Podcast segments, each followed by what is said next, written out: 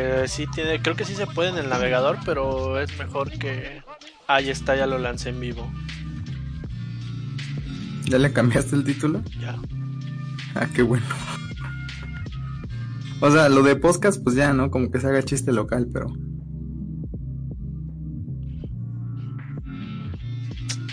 Su entera ya está en vivo. Sí, ya está podcast, así. Sí, ya, ya, ya. Pero aquí en, no, aquí en la página no me aparece. A, ver, ¿a ti cómo se, a ti cómo se te ve? Sí, nos estamos escuchando ya en directo. ¿Sí? Sí. Bueno, pues ya hay que empezarle. Muy buenas, muy, muy, muy buenas noches a todos los que nos están escuchando, a las personas que están conectadas desde ahora. Sean bienvenidos al primer podcast de Soundless.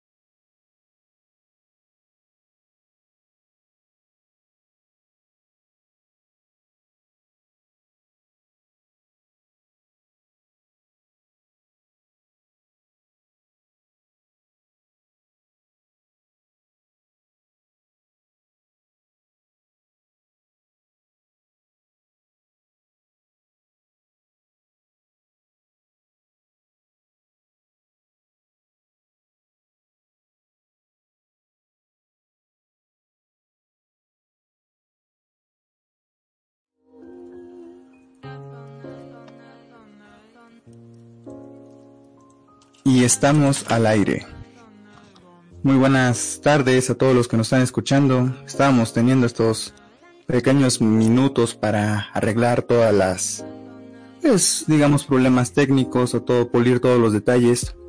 Para los que preguntan por qué dice podcast, pues, la verdad es que en la última ocasión que hicimos una prueba, pues nos equivocamos en la miniatura donde decía podcast y pues terminó siendo el podcast. Y pues que se vuelva un chiste local creo que estaría bastante divertido. Creo que estaría bastante entretenido que se vuelva un chiste local entre la comunidad Soundless. Este es el primer podcast del canal o podcast. Eh, estoy muy contento de que podamos realizar este proyecto. Y bueno, eh, déjenme hablarles un poco sobre lo que es Soundless. Soundless nació por ahí del 2016 como un canal para hacer reseñas de cine y reseñas de discos que pues originalmente pues no tenía el material actual ni siquiera el nivel de calidad actual. Hubo muchas personas que contribuyeron para que la calidad creciera y hasta el momento no había otra persona que se involucrara en hablar en los directos o hablar en los en los videos, perdón, excepto Alejandro Osornio, que fue es la única persona que hasta este momento había participado en la narración de un video. Ella lo hizo en el video sobre las mujeres en la música. Aprovecho para mandarle un saludo si es que nos está escuchando. Y bueno, déjenme presentarles a las personas que nos van a acompañar el día de hoy en este podcast. Empezamos con Ramón. Ramón, ¿estás ahí? Sí, ¿qué tal? Este, hola a todos. Eh, me llamo José Ramón. Este, amigo de Adán, pues, y y aquí estamos. Esperamos que les guste mucho el contenido que, bueno, de momento el contenido que se está haciendo y, y más que nada, pues, este, mucho gusto.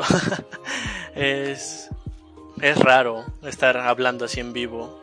Yo solo para todos los demás, bueno, con nosotros aquí con todos los demás, todos ustedes. Este, y nada más, pues, decirles que yo soy, no soy un alguien tan versado en música como aquí mis, mis compañeros de equipo, pero sí siento una gran pasión por ella hasta cierto, hasta cierto punto. Digo, no tan técnico, pero, pero sí en parte de mi vida. Y pues me gustaría aportar con todo lo que tengo.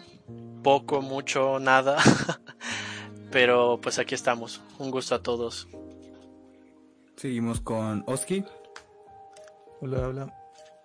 Pues yo soy Oscar, también soy de los nuevos editores del canal. Yo edité el video de el de Fiona Apple o Fayona diría mi compa.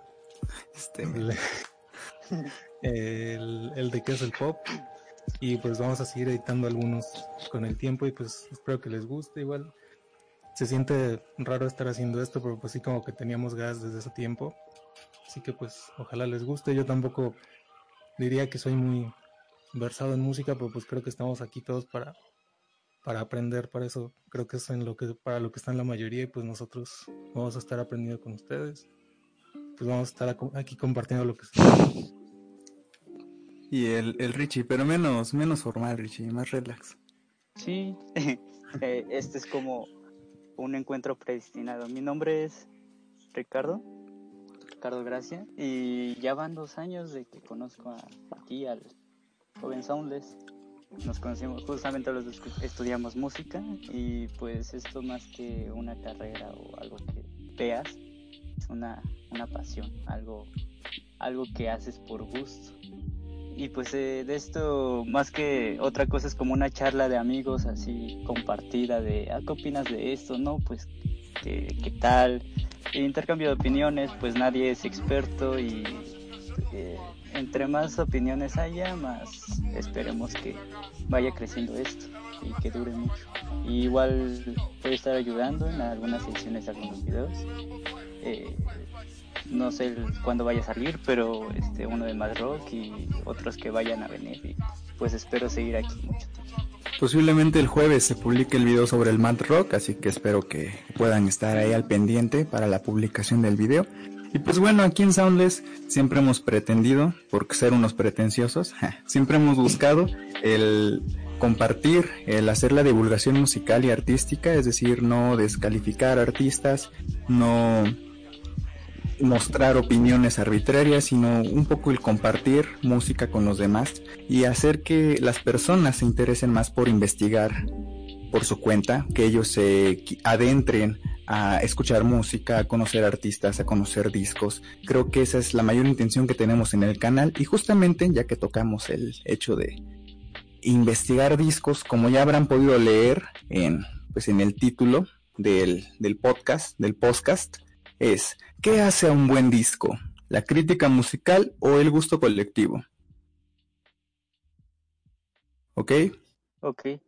Eh, bueno, se puede, eh, históricamente hablando, siempre hemos relacionado como la, la crítica con, con una opinión, ¿no?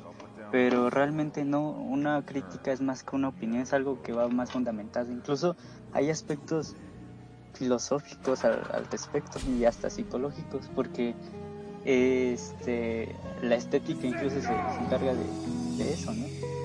Y es increíble porque actualmente con la industria que tenemos, pues eh, ya no se necesitan tener estos conocimientos para dar una opinión fundamentada. O sea, ya cualquier persona puede ser un crítico. Y yo digo más que otra cosa que una crítica es necesaria. Sepas o no sepas totalmente, es, es algo muy necesario en el arte. Oh, pues sí, eh, realmente creo que el hecho de la reseña y la crítica es algo necesario. Me remonta bastante a los primeros antecedentes que yo conozco al menos sobre, vaya, críticos de música o críticos y personas que se dedican a reseñar música en el conflicto de las dos escuelas alemanas que había entre las partes eh, lideradas por Schumann o Brahms y las personas que de la calada de Chopin o Liszt, que entre ellos pues hubo una pequeña como guerra porque cada quien tenía su revista musical, entonces se peleaban entre ellos porque unos decían, no, es que la música tiene que seguir teniendo la escuela de Mozart, sigue que tener, tiene que seguir eh, esa tirada, tiene que ser tal y así, mientras otros decían, no, la música puede innovar más, puede ser más experimental para ellos, o sea, lo que en su contexto era experimental. Entonces, era necesario eso porque si solamente se hubieran quedado con una sola vertiente, pues la música no hubiera evolucionado lo que evolucionó. Digo, me encanta la obra de los Schumann, de Clara y Robert y de Brahms, pero la verdad es que la evolución de la música en ese periodo se vio más de la mano de Chopin o de Liszt. Entonces, pues, si no hubiera existido esa confrontación de ideas, la música se hubiera estancado en un principio.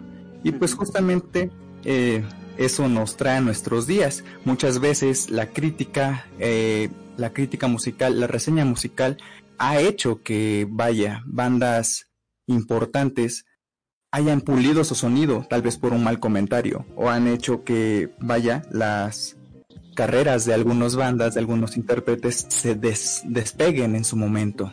Pero a veces al revés, a veces es para tirar, pues literalmente hay quien tira caca, ¿no? así en sus críticas a, a los artistas, son aspectos personales.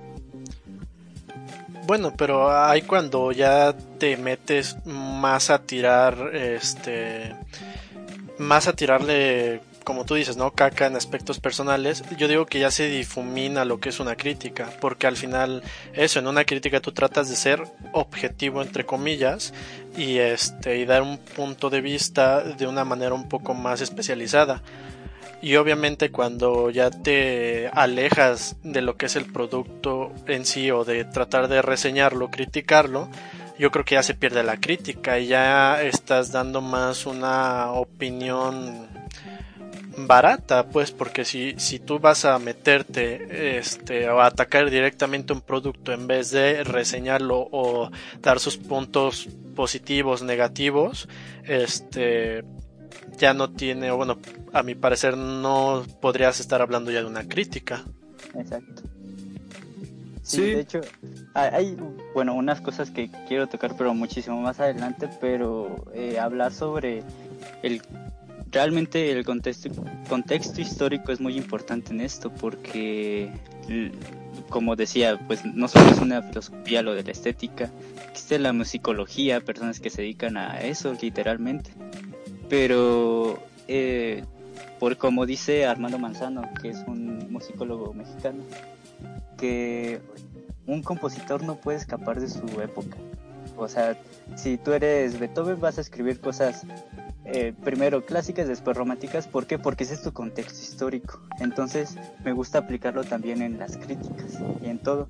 No puedes escapar de tu contexto histórico. Entonces, aquí justamente habla, ah, hablando de subjetividad, eh, no puedes eh, criticar, por ejemplo, subjetivamente un disco de hace tantos años si no estás como bien informado del contexto histórico. Por ejemplo, si hablas de música de los 70s, hablar sobre Woodstock, que es como lo más eh, conocido en cuanto a música norteamericana y eso. Se me hace algo, algo, un primer punto de dónde despegar para no caer en subjetividad. Sí, que bueno, a final de cuentas la subjetividad, como mencioné en un video, existe y pues sirve para forjar identidad a nivel personal y eso pues es indispensable. Es decir, la música que me gusta a mí pues es normal que no le guste a los demás. Pero cuando tienes una voz importante, es decir, ese es un problema creo que viene arrastrando nuestra generación en los últimos años, que cuando te adquieres un, cierta voz o cierta relevancia entre las personas, pues crees que tus opiniones tienen peso por la relevancia que tienes y no por tu trasfondo o no por tus conocimientos en el tema. Lo vemos en muchos influencers que opinan tonterías, pues que no puede pasar con personas que, vaya, pueden tener algún foro de música o de reseña de películas, de, de libros, reseña musical en los en las redes sociales, aquí en YouTube, en las distintas plataformas y pueden llegar no a emitir un juicio real o una reseña que sea productiva, sino que pues al final lo que puede terminar pasando es que solo estén disfrazando sus opiniones con un tipo de pues palabras bonitas. A veces hay personas que ocupan pues muchos tecnicismos o muchas palabras complejas solamente para justificar sus opiniones, para emitir juicios que no tienen ningún valor. De hecho. Hay una, o en otro aspecto, para no caer en subjetividad, ahí viene el segundo punto, eh, según yo, para pues tener una crítica objetiva. Eh, es justamente eso, hablando de tecnicismos y eso. Ah, por ejemplo, cuando nosotros escuchamos crítica, la crítica, pues al no ser una opinión, es un juicio, pero, pero con fundamentos. Así tenemos, por ejemplo, crítica literaria, crítica filosófica, este, es más, hasta en la filosofía ves que está la crítica de la razón pura, etcétera. Es porque son juicios más fundamentados, pero lo que tienen este tipo de críticas es que son como solamente si para filósofos, para literatos, etcétera. Pero aquí pasa algo curioso, que la crítica musical, de la prensa musical, hay de dos tipos. Están eh, precisamente estos que hablan con tecnicismos, pero yo diría que el más importante es el segundo, porque es un, el segundo eh, trataría de traducir eso, ese lenguaje complejo y llevarlo a un público lego que no necesariamente tenga que saber de música para poder comprender lo que se dice. Ahí sería otro segundo punto, según yo, para, para eso, porque finalmente un crítico es un intérprete entre la obra en sí y el público. Sí, bueno, definitivamente, como mencionábamos en el video de qué es el pop, eh, cuando llega este boom, que pues como mencionaba, me gusta nombrar el triunfo de la música popular, hace que la música no sea exclusiva de las personas que conocen de música, es decir, muchas veces en la antigüedad la música culta o la música más compleja pues solamente era accesible a personas pues de la nobleza que pues mínimo sabían de música o para propios intérpretes o propios músicos. Entonces es muy importante el que ahora pues la música de cualquier calidad de cualquier contexto histórico y de cualquier complejidad está al alcance de nuestras manos. Eso es un logro importantísimo pero pues sí, como dimensionas, puedes llegar a caer en, como, vaya, como persona que le gusta reseñar o criticar música, puedes llegar a caer en, pues, desvalorar música con conceptos que la gente o la mayoría de las personas no podrían entender o sobreestimar o sobre sobrevalorar música con los mismos conceptos que tal vez la gente no lo entienda, pero como escucha palabras que no son de su rama de decir, ah, pues ha de ser cierto. Sí, está bien chistoso. De hecho, ahí hay otra cosa, ¿no? La reseña, que es distinta a la crítica. Ajá. Sí, pues la reseña y la crítica pues, no, no son iguales. Sí, ahí la reseña es un poco más este, periodística y ese. Otro, otro punto que, que iba a decir es de que eh, igual pues los tiempos cambian y justamente antes, eh, si tú te pones a leer críticas antes de la era de la música pop, eh, cuando estaban este Jenny Lind y todos estos cantantes de ópera y este antes de los 50 normalmente sus críticas eran una mezcla de reseña con crítica y una casi casi una anécdota porque te explicaban cómo cómo iban al teatro y, y este y ellos veían los aspectos técnicos, el, aspecto de la estructura musical, este, el aspecto de la armonía, etcétera. Era algo más estructural, pero precisamente era dirigido a un público más especial, ¿no? Y a raíz de que se empieza a comercializar esto, de hecho, Theodor Adorno tiene toda una, muchos libros al respecto, eh, de la escuela de Frankfurt él, empieza a separar y dice, vaya, eh, junto con Benjamin Branch, eh, otro musicólogo, que, este, que empiezan a separar y a decir, oye, es que la música ya no se reseña solo estructuralmente, a partir de que ya nos venden discos, no nos están vendiendo eh, estructuras o bellas ni armonía, nos están vendiendo gran digamos, el, el, contenido musical se simplificó y ahora el fuerte estaba en el sentimentalismo, en, en tocar al, esa, esa fibra del, del corazón. Entonces, la, es cuando la música se vuelve más subjetiva porque antes era, ah, pues checo las estructuras y ya con, con eso pues tengo algo más objetivo. Pero ahora cuando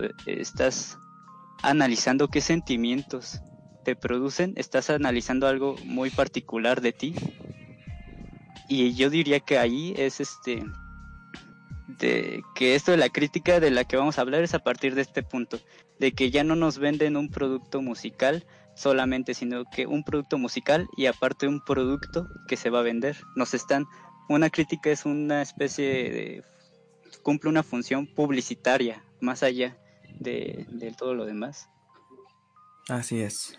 Sí, de hecho, eh, pues citando un poco, hay bandas que le deben, no digamos que le deben así en su totalidad su, su impulso a Pitchfork, pero por ejemplo bandas como Arcade Fire, Sufjan Stevens, e Interpol, The Go Team, Junior Boys, The Books, le deben cierta popularidad a Pitchfork porque pues buenas reseñas que les hicieron a sus álbumes debut hicieron que... Bon Iver, exacto, también. O sea, hicieron que, que, la gente los tomara mucho más, pues, por así decirlo en serio, porque tú sabes que esta transición de ser una banda que totalmente pertenece a Londres a pasar a ser una banda ya, pues, que se va de giras por todo el mundo y eso, pues sí es un, un lapso muy, distinto. Entonces, la crítica y la reseña eh, en cualquiera de sus dos, digamos, presentaciones, que son polos opuestos, bueno, no opuestos, pero sí distintos, pero ambos también pueden funcionar como un elemento publicitario para impulsar carreras de ciertas celebridades. Exacto, o tirarlas. O tirarlas. Como pasó con Bob Dylan. Sí, tú sabes más de eso. A ver, cuéntale a la audiencia. ¿De, de cuál? ¿De Bob Dylan? Simón. Bueno, entonces, bueno, introducimos el, concepto de, bueno, la temática que tenemos. Cada quien eligió un disco, tres discos, y los vamos a ir presentando eh, en el, cuestiones de muy personales, ¿no? Cada quien los eligió por algo. Y primero cada quien va a nombrar como un disco que es adorar así por la crítica, que, que la crítica se deshace en elogios y que efectivamente nosotros los consideramos eh, que sí valen la pena. Eh, en mi caso, yo elijo, primero los mencionamos y ya después hablamos de, ello. Yo elegí al Highway 61 de Bob Dylan.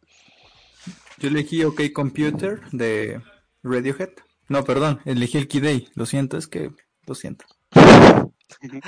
bueno, en mi caso yo escogí el Lateralus de Tool. Y, Sgt. Papers de los Beatles. el Sgt. Papers. Esa es una banda, ¿no? De, de Tijuana, creo.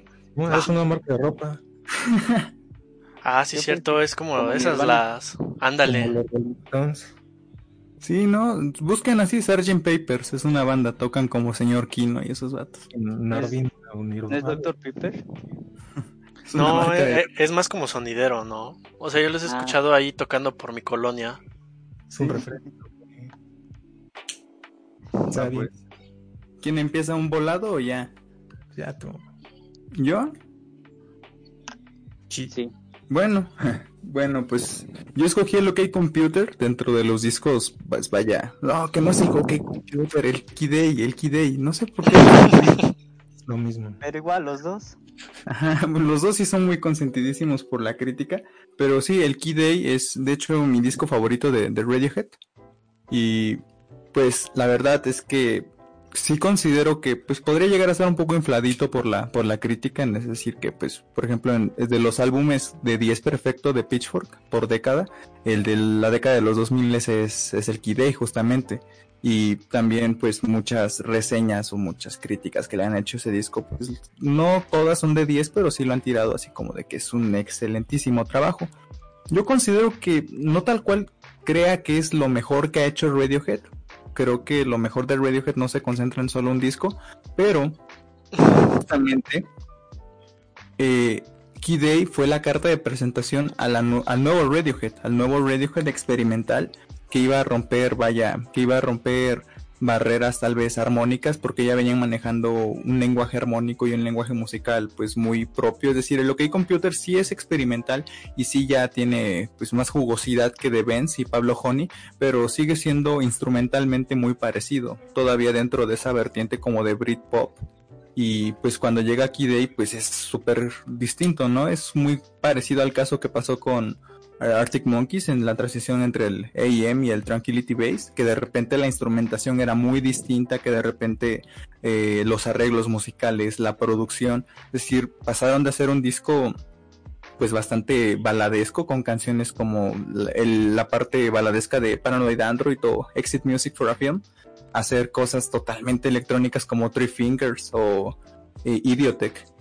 Creo que eso es lo que hace que pues no estuvieran jugando para nada la segura, es decir, iban a un paso bastante pues incierto porque la gente los podía aceptar o la gente iba podría decir así estos vatos qué les pasa de repente pasaron de hacer Britpop a hacer cosas totalmente electrónicas y pues vaya que le salió muy bien Eh, la experimentación en el disco y el valor del disco es, es increíble porque no solamente ocupan música electrónica tal cual, sino que también ocupan samples, o sea, muestras de sonido de lo que fueron las primeras grabaciones o las primeras piezas musicales hechas en la historia a partir de ordenadores. Eh, Lo que escuchan en Idiotech, que es así como un bucle, fue sacado de Milton Lees, una grabación de Polanski de 1940 y algo, que fue hecho a partir de una computadora.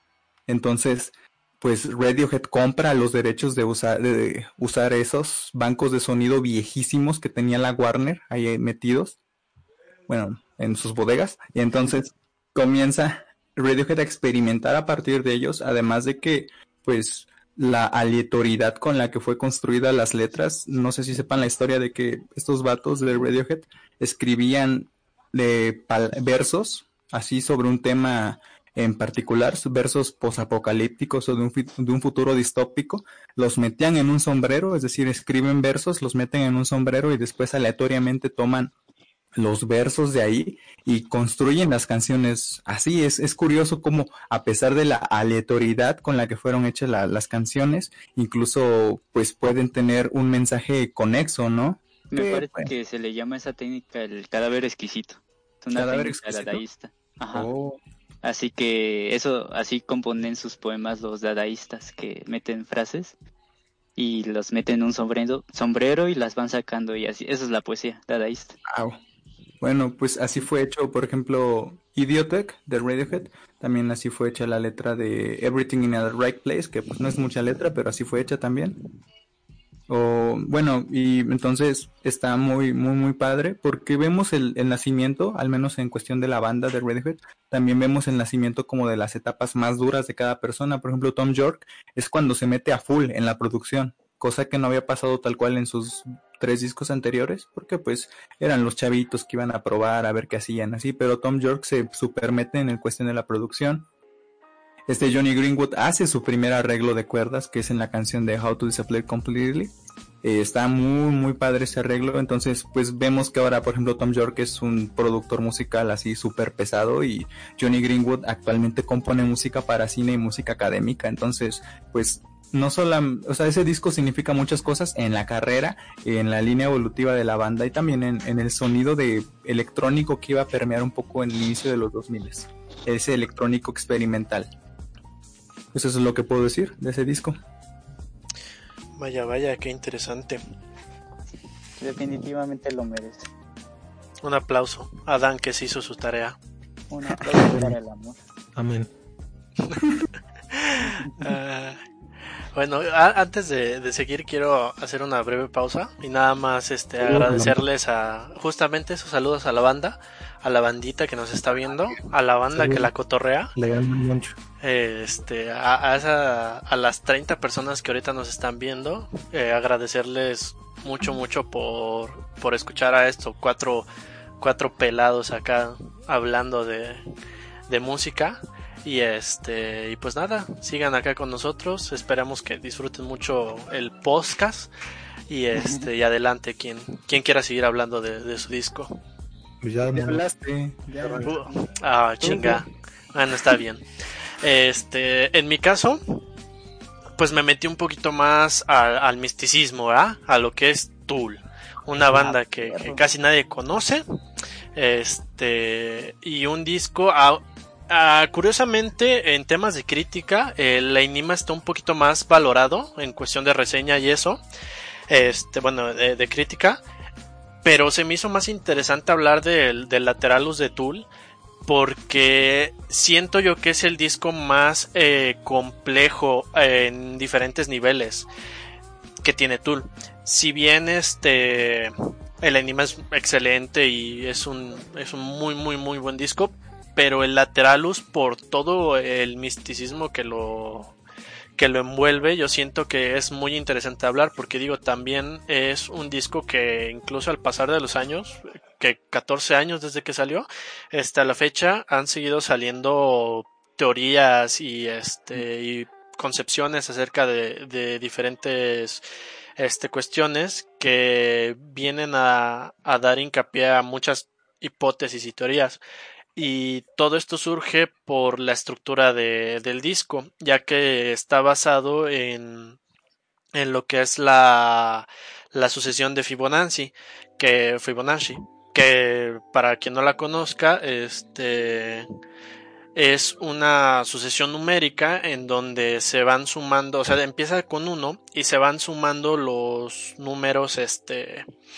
el número eh, principal con el número anterior y así se va sumando, se va sumando y, y lo interesante del disco es que se ve reflejado tanto en su en la letra como armónicamente este no me meto mucho en la cuestión armónica y de y este y de composición porque pues no no es mi especialidad pero sí podríamos hablar un poco de, de lo que es eh, la letra, la lírica. Por ejemplo, utilizando la canción de Lateralus, la misma, podemos ver que el inicio en el primer verso este, va iniciando con una sílaba, una palabra, perdón, este, luego va, la siguiente es otra palabra, luego van siendo dos, luego tres, luego tres otra vez, luego cinco, baja a, este, a cuatro y se sigue con tres. Entonces digo, también no, no pueden abarcar toda la sucesión porque sería algo algo muy muy muy cabrón, pero sí sí es algo sí es algo muy muy destacable, vaya, y, y un- algo que muy pocas bandas se atreven a hacer. Y por eso yo considero a Lateralus un excelente disco y en mi opinión para mí es el mejor disco de Tool. Qué forma tan rara de escribir el anima, pero bueno. Oilo. Oilo al vato. El, ton- el 10,000 Days. Pongan, pongan acá en los comentarios si el anima o el Lateralus es el mejor disco de Tool. Ya. Y quien diga lo contrario nos partimos la madre. No, no es cierto. Digo, yo creo que en, los comentarios va a haber más gente que me pueda rebatir mis puntos de vista, así que pues no puedo, no tengo mucho que decir. Pelea. Ya, Oski, sigues. Ahora. ¿Me sigo? Ah, no se haga, güey. Bueno, banda, pues yo les vengo a hablar del Sgt. Peppers, que creo que uno que otro lo conoce a lo mejor. No es muy conocido, la verdad, pero Igual y lo topan. igual y lo topan. pero, a ver, si no lo topan, pues denle chance, porque pues yo digo que sí está bueno, ¿no? Es de unos chavos que ahí medio van empezando, la verdad. Unos chavos greñudos. Unos greñuditos ahí de... ¿De dónde eran? Colombia. Oye, uno de ellos se murió, ¿no? Mm, Nah, no. dicen. No, güey. Era su hermano gemelo. Sí, era Kim Jong-un. También este álbum yo lo consideraría y creo que no creo ser el único porque no sé, como en todos lados es creo que el álbum más laureado de, toda la discografía de los Beatles, ya que si bueno, venían de una época muy diferente, pues todos conocerán como sus canciones clásicas de A Hard Day Night y And I Love Her y toda esa época de, de todos ellos con trajecitos y como una boy band viejita. Y de, de un álbum a otro pasaron a Revolver, que era como bastante diferente, que mantenían un poquito su estilo de antes, pero muchísimo más conceptual y con sonidos diferentes, empezando a experimentar. Después ya para el Sgt. Pepper se escucha como súper marcada la diferencia de como unos güeyes que de pronto probaron las drogas en los 60 se convirtió en algo totalmente diferente, pero aún así la siguieron rompiendo. Y se, el Sgt. Peppers es como, si bien no es el primer álbum conceptual, ya que eso tiene como bastante más tiempo, creo que fue el primer álbum conceptual en ser, en ser reconocido mundial, mundialmente, el más, por lo menos de los primeros, y gracias a eso se creo que influyó muchísimo en la época, porque después del 67, que fue el año en el que fue lanzado, creo que en los 70 se nota muchísimo la influencia que tuvieron los que tuvieron los artistas gracias a este álbum. Que, pues sí, amigos, creo que creo que por eso es como uno de los álbumes más importantes y buenos, aunque claro que eso ya es como pura subjetividad, pero pues creo que no se puede negar que es como un álbum muy interesante que no mucho, sobre todo para su época. E incluso nuestros, en nuestros días se sigue escuchando bastante fresco, diría yo. Además tiene Sí. una portada bien chida. Está muy fresco ese pana. Está fresco. Fresquísimo. Aquí, por ejemplo, en los comentarios nos dice Enrique, Enrique Salgado que la transición de, de The Beatles fue en el Rubble Soul. Este, pues sí, exactamente. Pero eh, digamos que el Sgt. Peppers es como la cúspide de lo que querían. de que no, estos ya, ya están por otro lado. ¿Qué cosa? Sí. Ajá, que con Sgt. Peppers es cuando uno se da cuenta como de, no, aquí es cuando ya... Ajá, exacto. Podríamos, podríamos hablar incluso que es el, el mayor nivel musicalmente que, alcanza al The top y de Beatles. aquí vamos para abajo. Ándale. y sacamos nuestro último disco con puras canciones recicladas. Así es. Y sí, que de hecho... De hecho, Penny Lane iba a ser parte de... Del Sgt. Peppers, igual que creo que Strawberry Fields Forever. Ajá, Strawberry. Fields Forever Ah, también fue grabado en, en esos años. Por lo cual, esas dos canciones fueron hechas para hacer hits, para hacer como singles que pegaran muchísimo. Y me parece que estuvo bien que los cambiaran de álbum, porque el Sgt. Peppers es más bien como una, siento yo como una experiencia, como algo que debes de escuchar completo. Y si no, también funcionan las canciones en solitario, pero si lo escuchas completo es como algo totalmente diferente. A diferencia de un Magical Mystery Tour o un Navy Road que puedes escuchar canciones por separado y no te afecta tanto la, la experiencia. La experiencia religiosa. Sí, es casi una experiencia religiosa. Casi, casi. Y Igual pues es chistoso, el es chistoso porque disco del sí. 67. eh, es, es chistoso porque justamente los Beatles son el antecedente de las boy bands. Eso sí es cierto. Sí. Y Y sí, bueno, a la par de los Beach Boys. No, fueron un poquito antes los Beatles, ¿verdad? Sí, ellos fueron como los uniformados, los chicos Ajá. guapos. Bueno, medio guapos. Eh, Y, y aquí una pregunta para tantito rápido, antes, para los expertos musicales, este, antes de The Beatles, eh, ¿qué era, qué era una boy band? ¿O quiénes fueron, por así decir, los primeros en, en tener esa esencia de boy band? ¿O de las Es que- primeras bandas? Es que no sé si has visto que pues sí existían así como los grupos de, de barbershop, así en Gringolandia. Ajá. Y Ajá. que eran así los morritos que de hecho de ahí salió Beach Boys, o sea, los Beach Boys tomaron esa formación de así de vatos cantando armonías vocales para para vaya para el público. Como los Entonces, Falcon. Ándale, los Falcons, antes de ellos pues estaban, por ejemplo, los Lobos de Big Booper. Eh, este vato, Pero igual- Igual había mujeres, eh, las Shirless. De hecho, pues esas son las más famosas, ¿no? las Cordettes. Ajá, Shirley Ajá, me, las Cordettes. me Sí. suenan un poco ellas. Mm. Ajá, Vaya, vaya. Pero digamos que con los Beatles pues llega así como el boom, o sea, porque pues sí tenían fama, ¿no? Los, los grupos de barbershop y todo eso, pero pues con los Beatles llega el pa, así de que las morras ahí aventándoles pues La bragas tanga. y- ajá, sí, ya llega eso. Y igual empieza ¿Qué, te imaginas para la época, no? O sea, la- las tangas de los 60, que eran los calzones de abuelita de hoy en día. Sí. No, pues ves que hasta cuando ves esa cosa del, del Police Death, del, según el testamento de George Harrison, menciona que una de las razones según por las que mm, decían eso de, de que iban a fingir la muerte del Paul, porque cuando el vato tuvo novia con esta morra Jane Asher, eh, muchas morritas se intentaron suicidar en Inglaterra. Imagínate dónde llegaba el, el- el fanatismo de, de los Beatles, que había morritas que se intentaron suicidar cuando el vato tuvo novia. O sea, lo, lo defiende desde ese punto de vista diciendo, imagínate si sí se hubiera muerto. No, es que sí estuvo muy cabrón. O sea, el movimiento de las fans este, de, de los Beatles, pues fue tal que durante sus primeros conciertos tocaban desafinado, ¿no? Porque no se, Sí. no se alcanzaba a escuchar, o sea, no se alcanzaban a escuchar los propios instrumentos por los putos gritos de todas las fans que estaban. Sí. Pero Sí, pues creo que podría- esos tem- eso podría ser tema para otros otros puntos antes de Sí. que... Porque se puede poner bien chido esto, pero vamos a seguirle ahí con el... Con el Sí, ya me- Ricky. mejor dejemos el Ah, Police sí. Dead para otra ocasión. Ese será tema de otro, otro pos- podcast.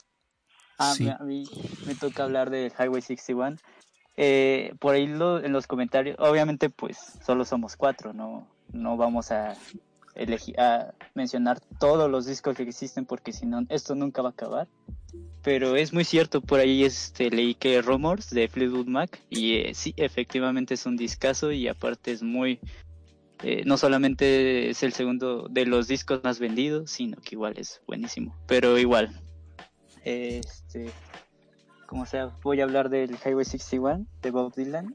Es, ese disco es algo que no necesitas saber de algo para poder disfrutarlo. O sea, puedes no saber ni siquiera hablar, pero hay algo en este disco que te va a atrapar. Desde que estás eh, lo, lo escuchas por primera vez y lo primero que te recibe es una Like a Rolling Stone con su golpe de batería y empieza algo muy muy loco y me gusta imaginarme cómo en esa época estamos hablando del 65 66 en esa época un sonido así era inimaginable era está digo sí existía la guitarra eléctrica pero no se usaba tanto digamos que fue el primer disco que sentó las bases del rock puro. Para mí es el primer disco de rock puro.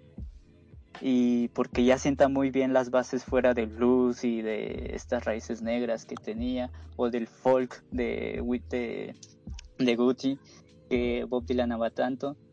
Y entonces, eh, pero no, no, es, no es gratis, porque por ejemplo es muy famosa la trilogía ¿no? de, de Bob Dylan de esa época la de, bueno, este es el- solamente el segundo disco porque el, el anterior se llama Bringing It Back Home y igual tenía la mitad parte folk, la otra mitad parte eléctrica, pero aquí ya todo es totalmente eléctrico.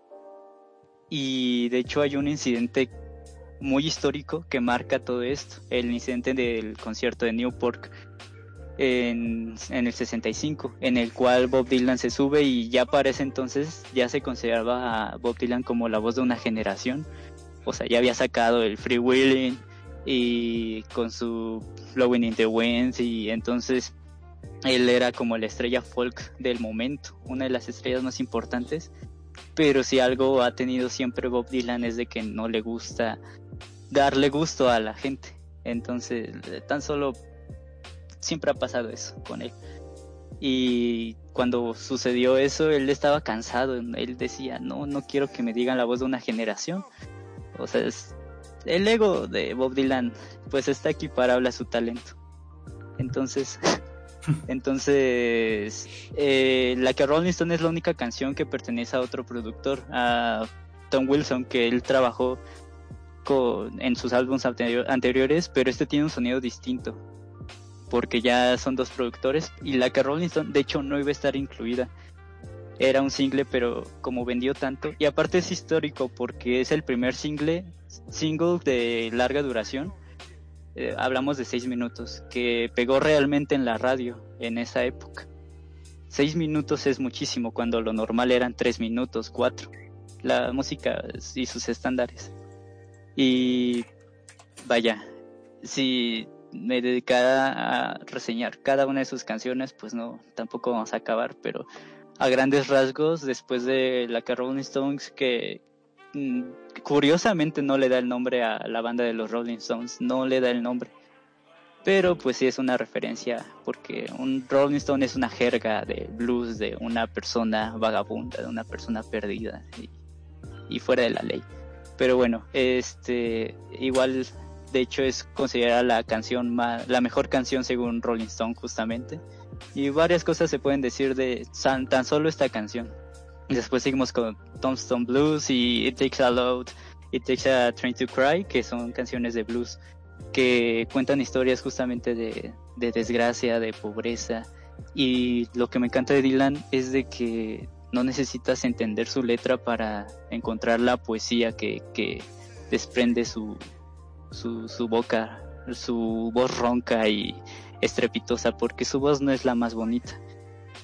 Entonces, eh, todos estos, todas estas canciones from Book 6 eh, tienen todos tintes de rock y usan un justamente un sintetizador Hammond y es como el primer estándar, ¿no? De que, de que el Hammond ya se relaciona con, con este género. Y luego viene mi canción favorita de, de todo. Se llama Ballad of a Teen Man. Y yo ah. diría que ya para llegar a solo estas cinco canciones, ya con esto puedes hacer un disco. Tranquilamente ya te quedas ahí y ya la es, esta parte enigmática que tiene Ballad of a Teen Man es mm, no, no lo he encontrado en otra canción. Tiene mucho mucho misterio y sí es cierto que muchas veces la, las letras de Dylan no tienen sentido. Pero justamente así es como la poesía muchas veces no tiene un sentido lógico. Así es como ganó un Nobel. Sí, de hecho, o sea, yo sí defiendo eso, pero eh, ese es un tema muchísimo más aparte. Y ni siquiera es la, la mejor canción del disco, ni siquiera de su carrera. Y vaya, eh, si tú te pones a escuchar eso, encuentras muchos detalles en la instrumentación de que, por ejemplo, las guitarras estaban totalmente desafinadas, este, pues ni se diga de su canto, su canto es terrible, totalmente terrible, pero es increíble cómo entre tantas cosas raras suena algo muy armónico, algo muy hermoso y único, algo así como un, este, como el punk. Ya después de esto, la, la segunda cara eh, viene con Queen Jane Approximately, y Highway 61 Revisit, que es la que le da el nombre al disco, y está muy chistosa porque hasta usa un, un Yazoo. Y este, todas son como muy puras en cuanto al alma de rock, ¿no? Highway 61, eh, esto de las carreteras, siempre es como una parte de la mitología del, o del lore rock, del rock, que el cruce de caminos, que la carretera, que, que, que la rebeldía, pues todo está aquí.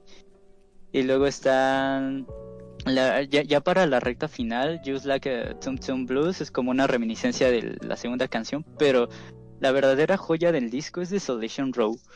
Si tú te pones a escuchar esto es como estar leyendo La Colmena de, de José Cela en miniatura. Porque es eso, el tipo se personifica en muchos personajes de tal manera que, que te, plasma una estampa de, de toda su psique en ese momento y todo, claro, son 11 minutos, pero se te pasan muy rápido. Entonces, yo diría que, o sea, si ya tenías todo un disco con la primera mitad, si le añades todavía otra segunda mitad con Desolation Row, tienes un disco casi perfecto. Para mí no existe perfección en eso y eso está bien, que igual ese es otro punto que vamos a tocar. Y de hecho este disco no vendió mucho al principio. Eh, este tiene que ver con su influencia posterior, sus buenas críticas. En su momento hubo quien lo repudiaba por lo mismo de que Dylan era folk, de repente se pasó a lo eléctrico, lo odiaban, Dylan era un apestado, el, el rock no, no se veía muy bien. Entonces, en ese momento el, el rock era el reggaetón de esta época, o el trap, o así. Ese es otro tema gigante, el cable. Pero sí, era el equivalente, era la popularidad en sí. Sí, o sea, empezaba, empezaba. Y, o sea, gracias a esto tenemos, yo diría así, tajantemente que sin Highway 61 no tenemos Woodstock. Muy probablemente, aunque creo, creo que más que nada coinciden como dos líneas evolutivas en una, en una sola. ¿Cuál es? El blues y el... Ajá. Toda, toda, la calada del blues, porque si te das cuenta todos los vatos, así que pues vaya que propiciaron Woodstock, eh, Hendrix, los Doors y todos esos mens, pues en realidad estaban volcados a una experimentación dentro del blues. y aparte, y aparte de que eh, ese es un estigma que tenemos, ¿no? De que siempre hay un disco que cambia la historia y así, pero realmente es un cúmulo. Como ya decías en uno de tus videos, es un cúmulo de muchas manos. Porque, o sea, sí, este es el disco estrella de esa época, pero no era el único. Y más al rato voy a mencionar algunos de ellos que este de esa época y no es, no es el único que forjó todo ese camino para, para llegar a eso. Hubo muchos grupos antes. Así es. Pues bueno, como se darán cuenta, mencionamos algunos discos que ustedes ya conocen, porque justamente esa era la, la, idea, ¿no? Mencionar discos conocidos y que pues la crítica ya ha catalogado como buenos discos y ver desde un punto de vista objetivo si de verdad eran buenos discos o no, eh, o, o solamente estaban inflados pero la verdad es que estos discos que mencionaron, pues sí, la verdad, tienen mucho de, tienen mucho de un buen material, tienen mucha tela de donde cortar, y creo que eso, en primer aspecto, podremos comenzar a, pues, hacer una definición, a construir una pequeña definición, que pues, más que nada definición sería en realidad un comentario sobre qué es lo que hace a un buen disco, qué es lo que genera que un disco sea bueno, podemos hablar tanto de la influencia a posteriori, es decir, la influencia que significa ese disco para sus contemporáneos. Eh, Lot, Lot Chat eh, nos decía en, el en los comentarios que pues la existencia del, del, Pet Sound se debe a Robert Soul y que la existencia de, de Sgt. Pepper se debe a Pet Sounds. Y así es, es cierto, o sea, hay discos que trascienden justo la propia carrera de la banda, sino que pueden hacer que alguien más, o sea, más bandas o más intérpretes digan, es que yo quiero sonar así. Entonces, eso, ah, podríamos decir, un buen disco, no sé que ustedes me pueden debatir esto, este punto si gustan. Un buen disco, quiero decir que es uno que también propicia un cambio dentro de la música en su ámbito o en su contexto. No. No diría porque igualmente así como existen buenos discos, existen grandes discos los que, repercuten en la sociedad, gran influencia artistas. Pero si un buen disco es uno que, que influye en otros artistas, en ese caso, pues las cosas super underground muy pequeños, pues no podrían ser clasificados como buenos, porque yo digo que habría que diferenciar eso, como cuando un disco es bueno y cuando un disco es grande. Ah, eso es, eso es muy interesante, ¿eh? Porque sí es cierto. Sí, hay discos muy grandes que pues su influencia llega a millones porque pues están en el lugar, ¿no? En el lugar propicio. Pero ¿qué pasa con los discos pequeños? Eso, eso y que hay muy buenos trabajos que se quedaron en el orden, en, su, en, en el under, en su tiempo pues tiene que ver con su, como ya decía, su naturaleza publicitaria, su naturaleza de producto, porque un disco es grande cuando, o sea, puede ser tanto grande como espectacular, como todo lo que quieras, y a la vez vender, o puede ser grande y puede ser eh, eh, el mejor del mundo, pero no vender nada. Y eso ha pasado mucho. Pero eso es, es otra cosa que vamos a ver después. Pero sí pasa muy seguido, muy, muy seguido. Así es. Y... Pues, ¿por qué después? Una vez hay que abordar ese tema. ¿Sí? Sí, ¿por qué no? Ok. bueno, en cuanto a estos discos, a mí ha pasado en todas las épocas y tiene que ver más con motivos de... Eh, aquí todavía la subjetividad se vuelve más honda, más, más, este, tiene un campo más grande de, actuar. Y sin embargo, porque, o sea, si, si nadie te dice que este disco es bueno, ¿cómo vas a tener una segunda opinión que, que te influya? Eso habla mucho de la psique humana. Sí. Eh, Muchas veces ah, eh, cuando algunas personas buscan reseñas de música o críticas sobre algún disco, eh, elogian o vaya, aprueban la reseña, no en realidad porque les estén dando una definición o algún contenido pues objetivo, sino porque coincide con las ideas que ellas tienen. Como de este, este vato piensa como yo, entonces tiene razón. Exacto. Y bueno, podríamos ahondar muchísimo en esto de la psique humana, eh, introduciendo justamente este concepto de, lo que son los patricios, ¿no? Esto que parece meme. No sé si quieras hablar de los patricios. Pues sí, eh, pues para quien, quien no sepa o quien no esté muy versado en los bajos mundos del, del internet y el radio music, pues eh, se tiene como que el chiste de decirle patricio o álbumes patricios o personas patricias a ciertos materiales no musicales, como de que han creado un estatus de culto que pocas veces es, cuestionable. Es por ejemplo el, el disco, ah, siempre se me olvida su nombre. ¿Cuál? Over, over a plane in a aeroplane, algo así, de, el de Neutral Milk Hotel. Mm, creo que no lo conozco.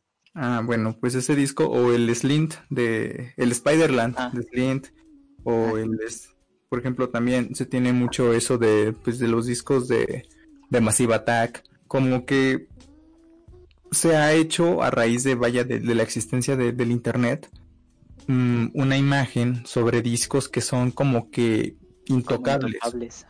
O sea, sean buenos o no, eso no es el tema en realidad, o sea, porque muchos de ellos sí son buenos trabajos, muchos de ellos sí tienen bastante valor artístico, bastante valor musical, bastante valor incluso cultural, pero pues muchas veces lo que sucede es que se ha hecho como que ese estatus de culto poco cuestionable y que pues más que, que de nombrar trabajos que realmente pues, o sea, que se pueda sentar a desmenuzar, pues cualquier opinión contraria podría ser llegada a, ser descalificada.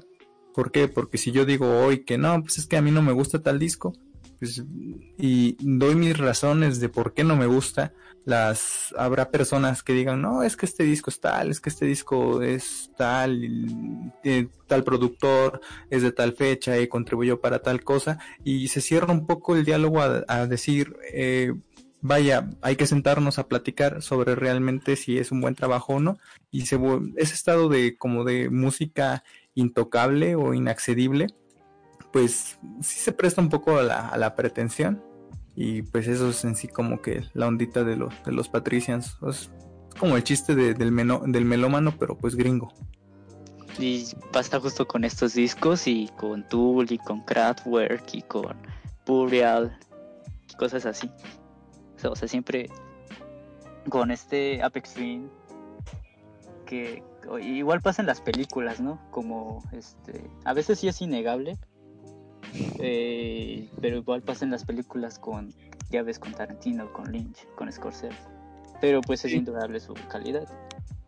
Justamente eh, Matt Carr nos, nos ahonda más en esto de, del patricio o patrician es un término para la persona que escucha música con elogio crítico popular de forma reflexiva y su contrario sería el chat, o sea, las personas que, que sí le andan haciendo eso pero sí se cierran al, diálogo. Es decir, sí, hay, es como de escuchar música que sí es bien catalogada por la, por la crítica, que sí, en, digamos como en el colectivo popular, se tiene mucho a decir, ese es un muy buen trabajo, y pues vaya, eh, eso cae un poco a lo que mencionaba Oscar, de ¿Qué pasa cuando hay, hay discos? O sea, hay, hay discos grandes que pues mucha gente conoce, muchas personas los tienen ya como referencia.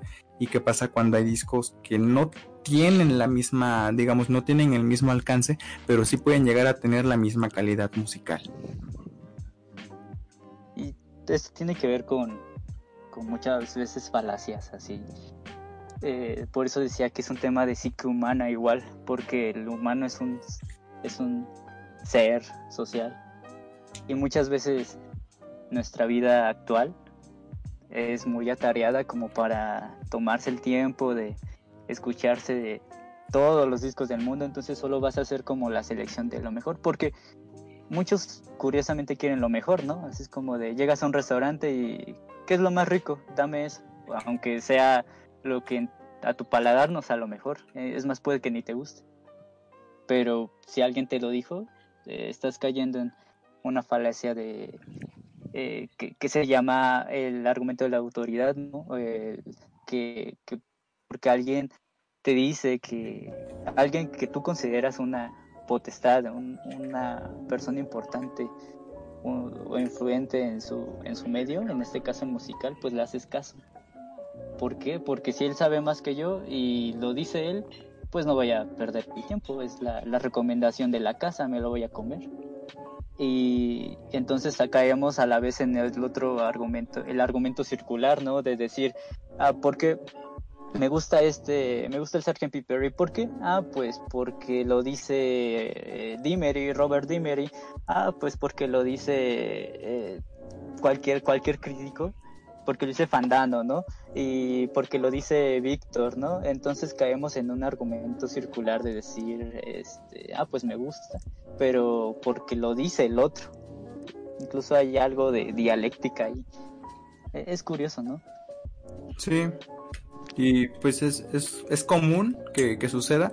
Y justamente, bueno, este Hugo RM nos escribe, ¿a qué se refieren con calidad? Pues justamente definir la calidad de un trabajo artístico o de un trabajo musical es muy complejo porque tienes que tener ciertos parámetros pero muchas veces, o sea, entre más se diversifica la música, es más complicado tener un parámetro estándar, es decir, que apliques exactamente lo mismo para toda la música, porque si mides con la vara que, que fue hecho, por ejemplo, si tú basas tus parámetros, no sé, en el Sgt. Pepper, ya que lo estaban mencionando, y quieres medir toda la música bajo los estándares y parámetros del Sgt. Pepper, pues va a ser algo erróneo porque pues para empezar por el contexto, para empezar por las vaya, pocas limitaciones eh, realmente monetarias que tuvieron The Beatles en su tiempo, ¿no? Para también hablamos sobre el momento histórico en el que estaban, es decir, el, el surgimiento de la oleada de bandas psicodélicas. Eh, entonces, si quieres medir con esa misma vara a todo, pues estás cayendo en, pues vaya, meras mentiras y en descalificar trabajos que puede que sean buenos o muy buenos en su propio contexto o en su propio lugar y querer poner a todos los, o sea, querer medir a todos los trabajos con la misma vara, pues eso solo ocasiona problemas. Que muchas personas lo hacen, de hecho, más que nada como que miden, ah, es que este tipo de música me gusta, entonces yo solo voy a hablar de este tipo de música, muchas personas con foros de opinión, y dicen, yo solo voy a hablar de este tipo de música y como solo este tipo de música me gusta, si llega a haber alguna opinión sobre un trabajo distinto, entonces yo voy a opinar que no es bueno. ¿Por qué? Porque no cumple mis propios estándares. Sí, ahí, ahí está el sesgo de afirmación. El, cuando buscas convenientemente la, la, información que afirma justamente lo que tú crees. Por, ejemplo, en, este, en casos de la, de la pandemia, ¿no? Si queremos buscar casos de muertes, vamos a Google y ponemos muertes de, de, tal, de tal en tal país o las peores cifras, ¿no? Y, le, y nos fijamos solamente en lo peor o en lo peor o en lo mejor, en lo que, en lo, que nos interesa.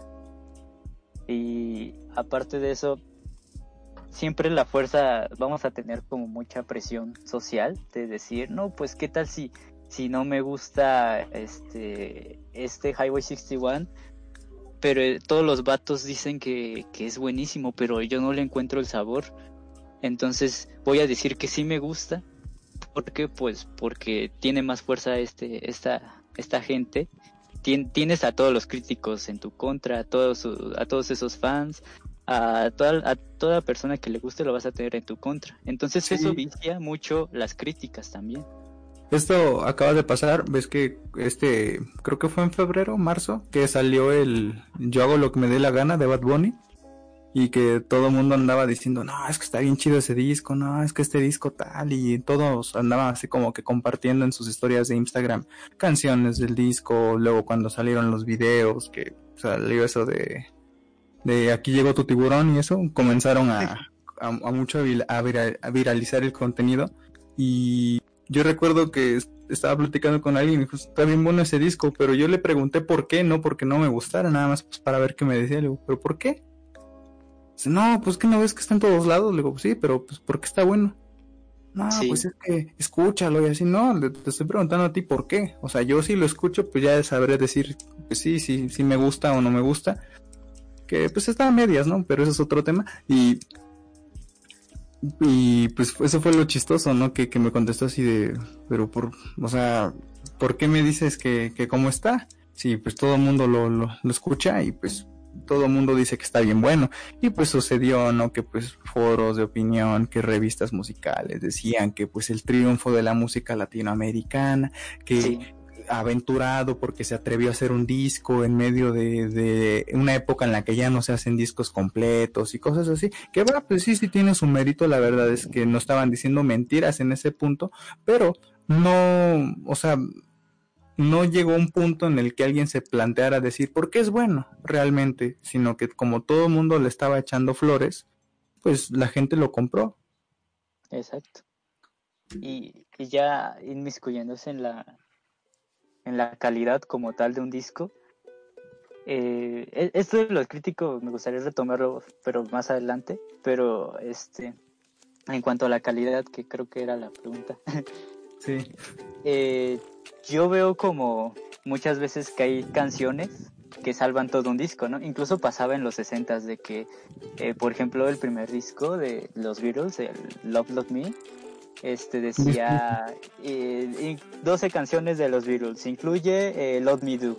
Ajá. Eh, entonces eso pasaba mucho antes, ¿no? De que muchas veces una canción salvaba un disco entero. Y eso no lo hace un buen disco. Lo hace digamos que para que tú te lo compres, eh, le meten más canciones aunque no sean muy buenas y para simplemente vender. Eso no es un buen disco. Primero definiendo que no, para mí que no es un buen disco. Eso no lo hace. Y puede pasar para cualquier persona, ya que citaste a los Beatles, pues algo parecido pasó con los Beach Boys, que vaya, hay gente que quiere muchísimo el Smiley Smile y es, es un buen material. No me refiero a que sea malo, sino que vendieron demos incompletos de canciones con el pretexto de que traía Good Vibrations, que Good Vibrations como single había sido muy vendido. Entonces, no se convierte en un trabajo sólido, aunque realmente, vaya, la historia de Smile es todo un caso de cómo fue hecho y eso, pero, o sea, llega un punto en el que venden producto, ya no venden el trabajo redondo. Entonces, al estar vendiendo producto, pues puede pasar esas cosas, como dices que, pues miren, este, este disco es el que trae el single. Y muchas portadas, googleenlas, de los 60 dice, incluye tal canción, incluye tal, tales temas. ¿Por qué? Porque eso aseguraba un hit o aseguraba una venta solvente, porque las disqueras pedían un número mínimo de discos que se tenían que vender. Eso pasa igual con las bandas sonoras. Hay muy buenísimas bandas sonoras que venden así como discos, pero justamente pasa ahí como más claro de que te dicen, no, que la película de Jurassic Park y incluye el tema principal, no, que la película de del el soundtrack de los Guardianes de la Galaxia, no, pues que incluye tal este canción de tal escena. Eso está muchísimo más claro ahí y es el ejemplo actual de, de eso, de vender discos a través de canciones de películas. Así es. Entonces, pues vaya, calificar, retomando, calificar la calidad de un trabajo artístico es complicado. Si nos pusiéramos en cuestión a la, a la dedicación que conlleva hacer un trabajo artístico, pues podrían mm, pasar por buenísimos muchos trabajos, ¿no? Porque pues vaya, si el disco fue hecho con corazón, no estaríamos involucrando en cuestiones pues tal vez un poco sentimentales, pero pues el esfuerzo que conllevó la realización del disco, el trabajo, la junta de recursos, porque hacer un disco completo es toda una labor titánica, eh, al menos en el ámbito independiente o no tan adinerado actual. Incluso discos con grandísimas producciones se han tomado años en ser hechos porque pues regrabación tras regrabación, músico invitado tras músico invitado, colaboraciones, coincidir en tiempos. Es decir, si lo viéramos solamente por el, por el mérito del trabajo, por el mérito de, lo que conlleva hacer un disco, pues muchos trabajos, muchos discos pasarían a un lugar muy bueno y muchos otros pues sí como que caerían en pues en cosas ridículas, ¿no? De canciones que pues fueron pues vaya como mencionábamos que pues a veces nada más para rellenar, a veces nada más para rellenar los, los tracks que, que tenía que tener un disco o cosas así. Entonces, uno de los parámetros podría llegar a ser ese, el, el, esfuerzo que, que, conlleva mm, realizar un material, pero también la, la intención. Es decir, estamos hablando de discos, porque hay discos muy buenos que tal vez tengan una canción ahí que pues no, no coja del todo y hay canciones muy buenas en discos malos. Entonces, estamos hablando en su generalidad de un disco, entonces algo tiene que tener, o sea, para que el, el producto sea redondo y no netamente un, un disco conceptual o no netamente un disco que las pistas estén hechas para ir una tras otra. Que, que igual que dure así mucho tiempo, muchos años, o una gran producción o algo así, no maquilla el hecho de que sea un buen o mal disco. Por ejemplo, el Chinese Democracy de Guns N' Roses. Es como un chiste en sí mismo, ¿no? Es un, es un disco que se tardó años, años en sacarse, no recuerdo, como 15, 20 años. Y al final el disco que salió es muy malo, es muy deficiente. Te gusten o no los Guns N' Roses, el disco es pues objetivamente malo. ¿Por qué? Porque a lo largo de esos años hubo mucha se desperdició mucho dinero en cuestiones de contratar a tal, a tal artista, que después no se pudo, que de repente eh, se, hicieron muchas canciones que no funcionaban, luego renunciaba un miembro de la banda, metían a otro, tenían que regrabar, tenían que rehacer las letras, entonces no siempre la dedicación y el esfuerzo es lo mismo que calidad. ¿Y tú, Mono, que eres el, el fan acérrimo de Tool, qué opinas del, del disco que se echaron medio siglo en hacer. Ah, está. Está un poquito cañón hablar de, de eso, porque pues sí, si bien no puedes hablar de, de que calidad, bueno, en caso de los discos, de que un largo periodo de tiempo hable acerca de, de, que sea un buen trabajo, yo creo que el caso de Tool es un poco más especial porque no, no es como que es que está lleno de, controversias, porque en muchos casos ves que fue por el 2015, 16, cuando se había anunciado que ella se iba a sacar eh, este, el nuevo disco y que siempre sí, que siempre no. Y al final, pues eso, tuvimos que esperar otros 5 años para, para tener este nuevo material.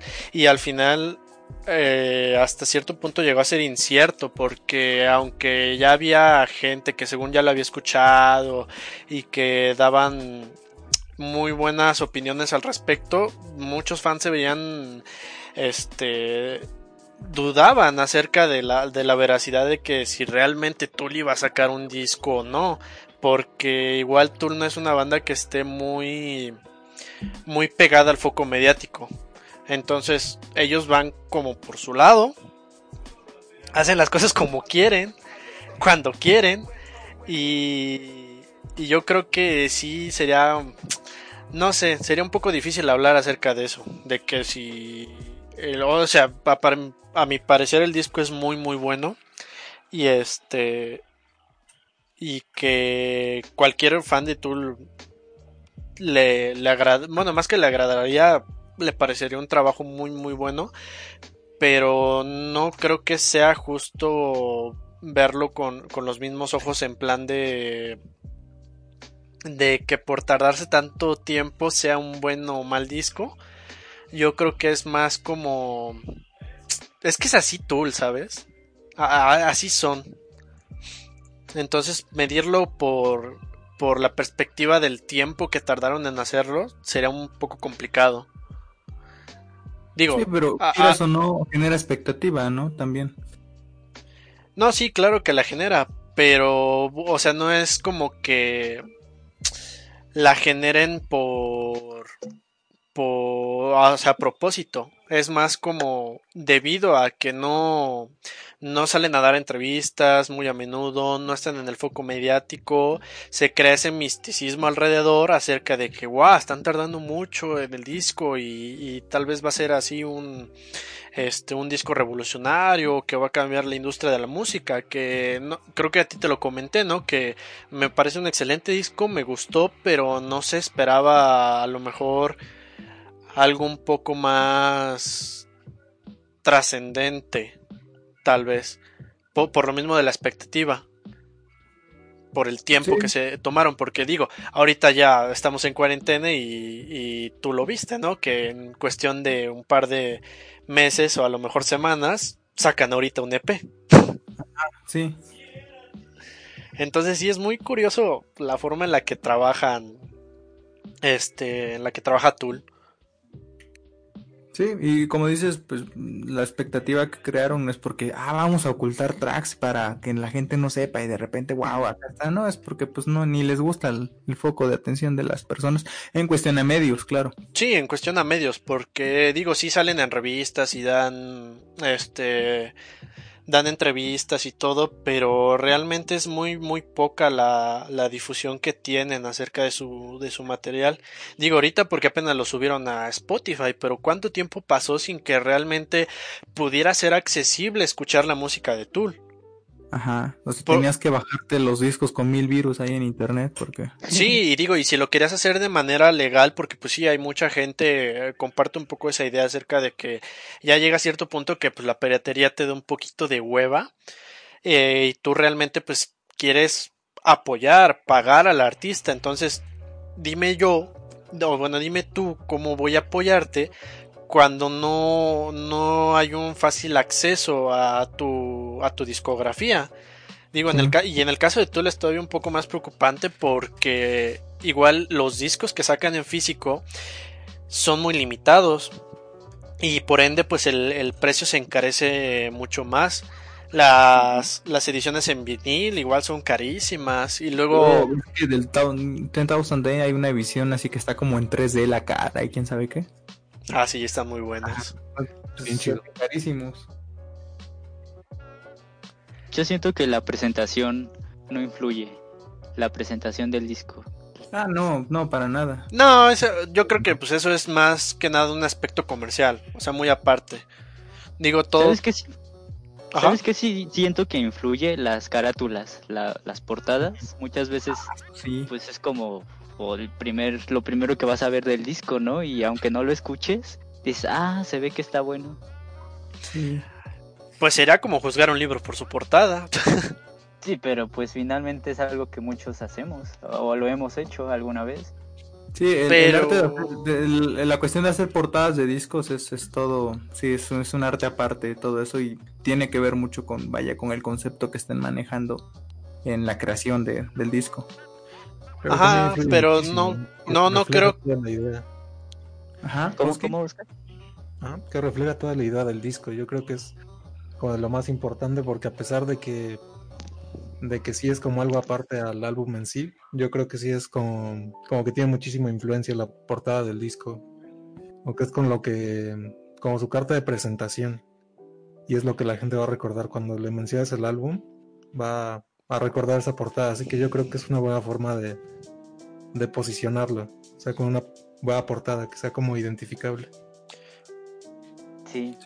Entonces, ¿se podría decir que la portada de un disco influye en qué tan bueno es o en la calidad que tiene?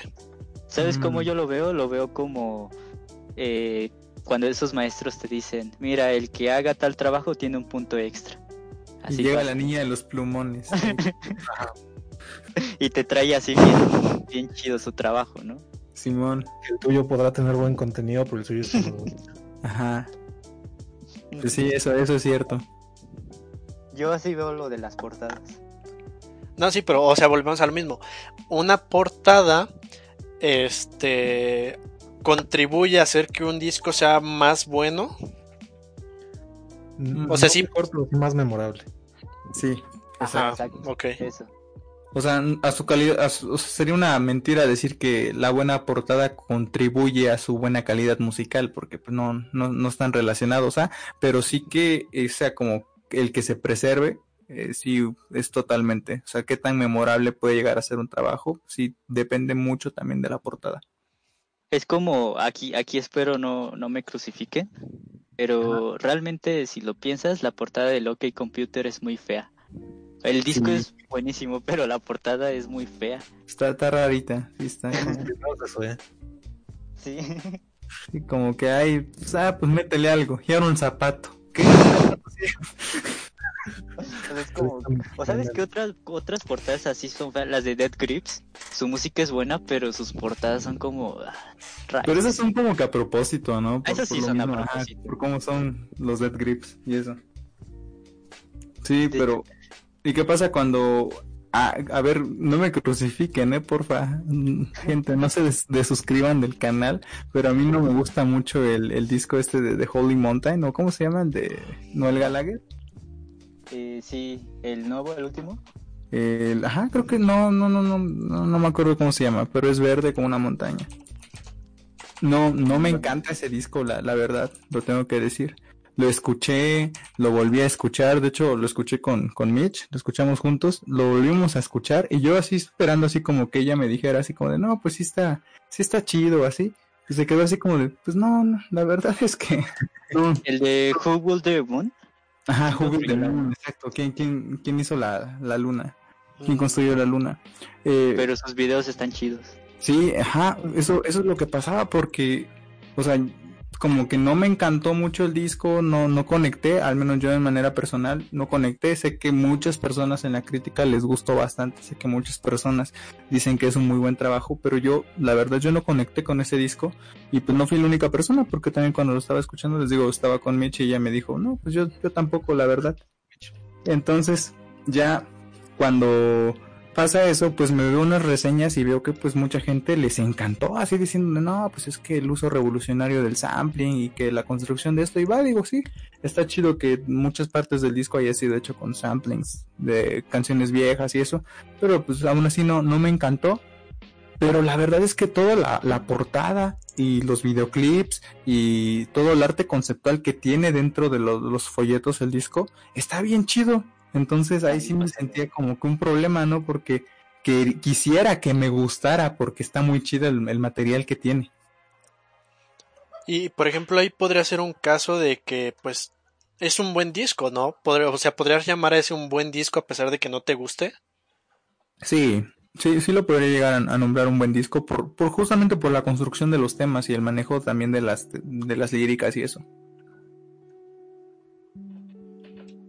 Así Sí, es. pero es simple- cuestión de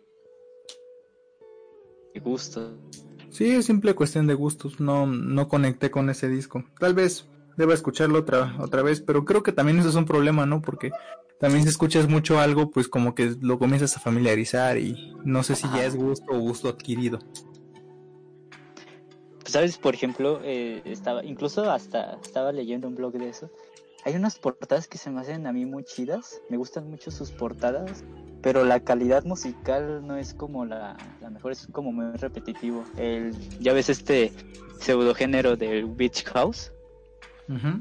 Hay de eh, este de, de Salem, de Crystal Castles, de todos estos nombres ¿Qué estás diciendo de impronunciables. O- o- ¿Cómo? ¿Qué andas diciendo de Crystal Castles? De hecho, Crystal es el único, digamos, de todo ese género, como los únicos que más trascienden.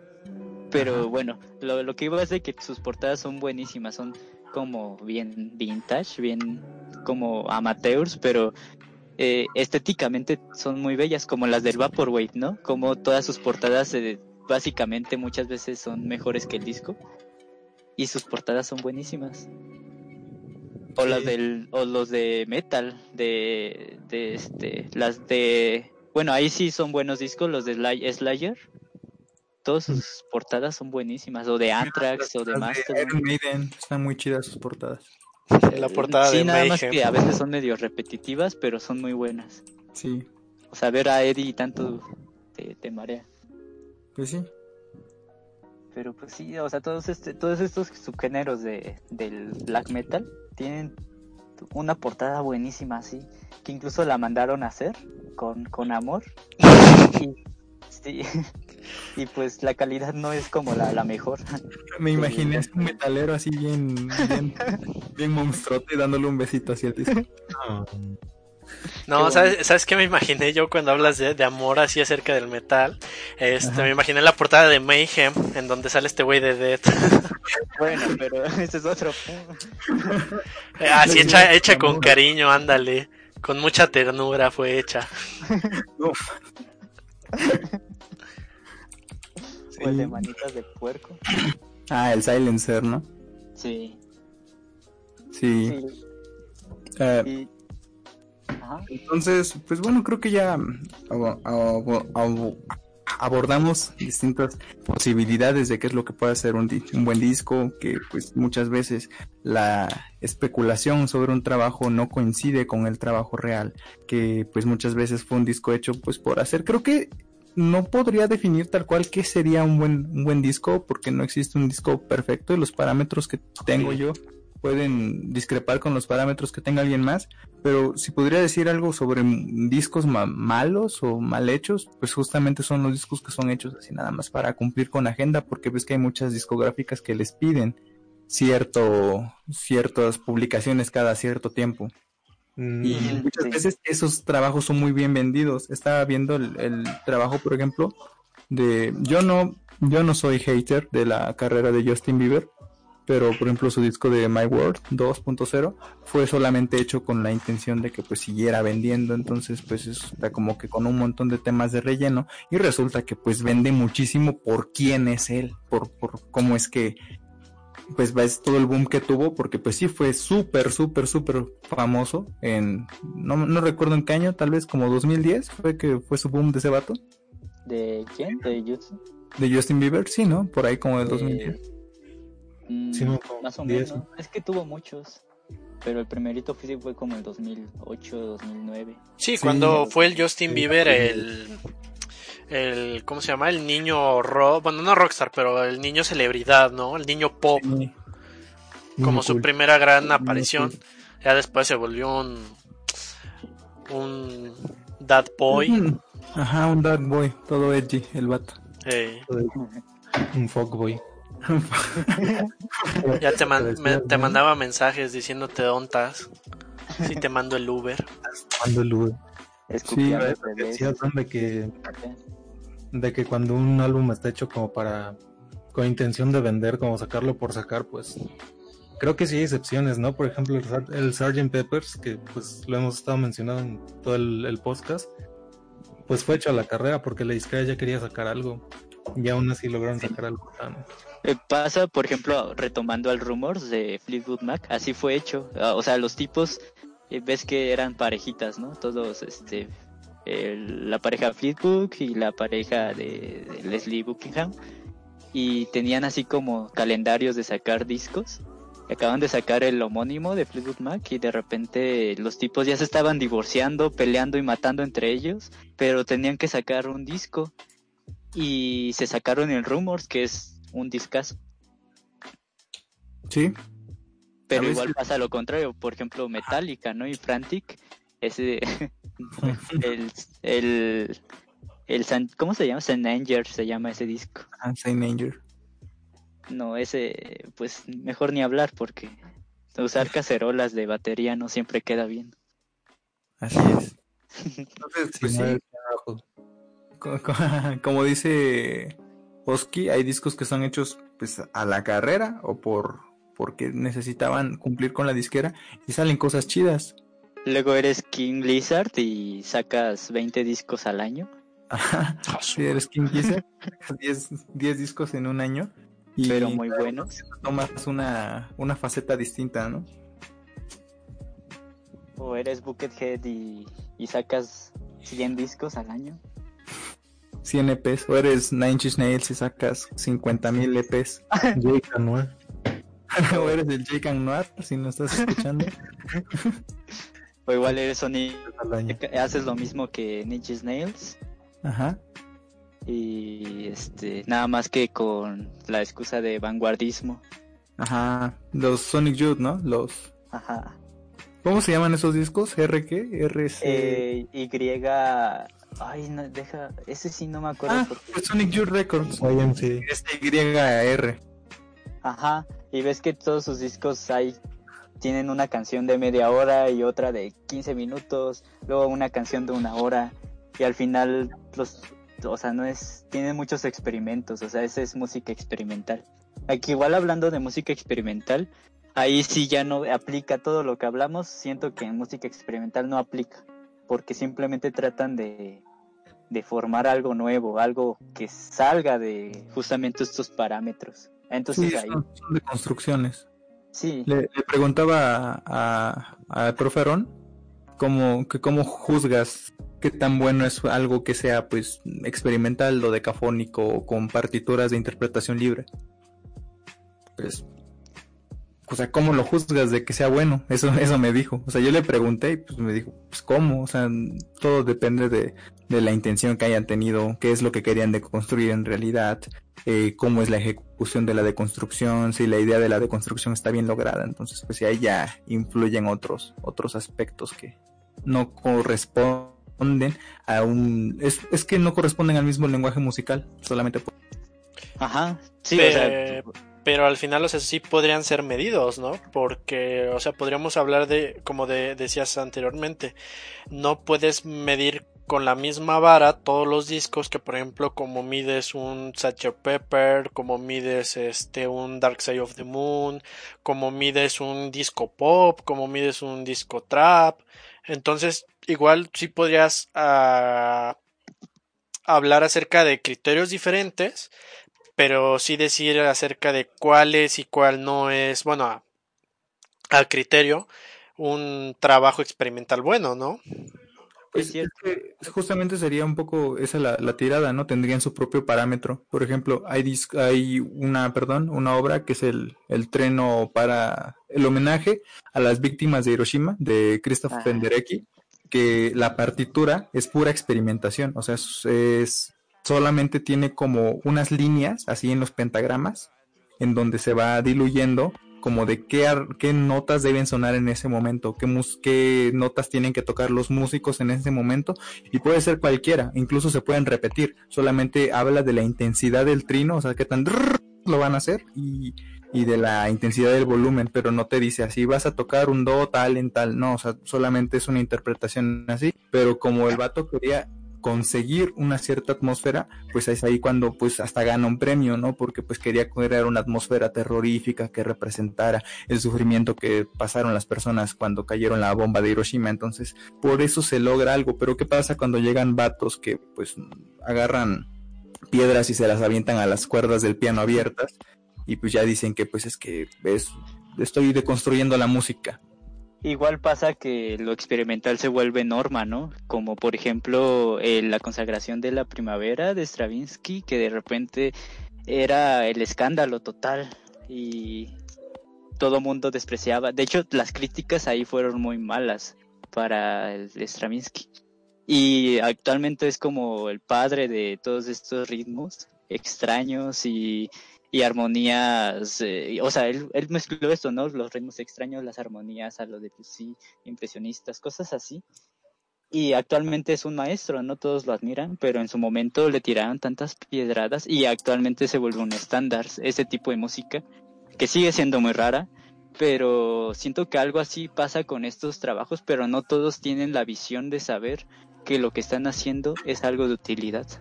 Oh, eso también, también se aplica a los discos, ¿eh? Yo, pues hay discos que en su época no fueron muy bien valorados, pero el paso del tiempo les da un, un plus, les da, les da cariño. O, de hecho pasa, a veces sí pasa, es que están los dos casos. Por ejemplo, uno de mis discos favoritos de la vida es uno de Charles Mingus. Y de hecho es súper rarísimo porque es una suite de seis partes. Las tres primeras de, de este, son como la suite barroca la, última la, mujer negra, The Same Lady and the Black, no sé qué Ajá, exactamente. Está muy bueno ese disco, ¿eh? Y ese disco, sí, es, es una super recomendación, el Same Lady, eh, bueno, El nombre exacto en inglés es The Black Saint and the Sinner Lady, el santo negro y la mujer pecadora de Charles Mingus. Es, bueno, el disco es una reinterpretación de la suite barroca respecto a a este a la música jazz y estamos hablando de los años 60, finales 67, 68 si no mal recuerdo. Y, y ese disco desde que salió fue loado por la crítica, pero sus ventas por supuesto no fueron las mejores. Y ese se me hace un disco buenísimo. Junto con el Beaches Brew de Miles Davis, pero ahí muchos lo, no les gusta. Su etapa de los 70s, 80s de, es que sí, ya se volvió como muy, muy experimental, ¿no? Muy picante en sus armonías y en su, su desarrollo de los temas. Exacto. Sí. Eh, bueno, una idea que también queríamos agregar a, a, todo lo que estamos comentando, que al final pues las conclusiones creo que siempre deben ser personales no pretendemos hacer que las ideas que, nosotros decimos acá ustedes las compren como una verdad. Es más, nos gusta que nos, nos debatan de alguna manera, eso es mejor.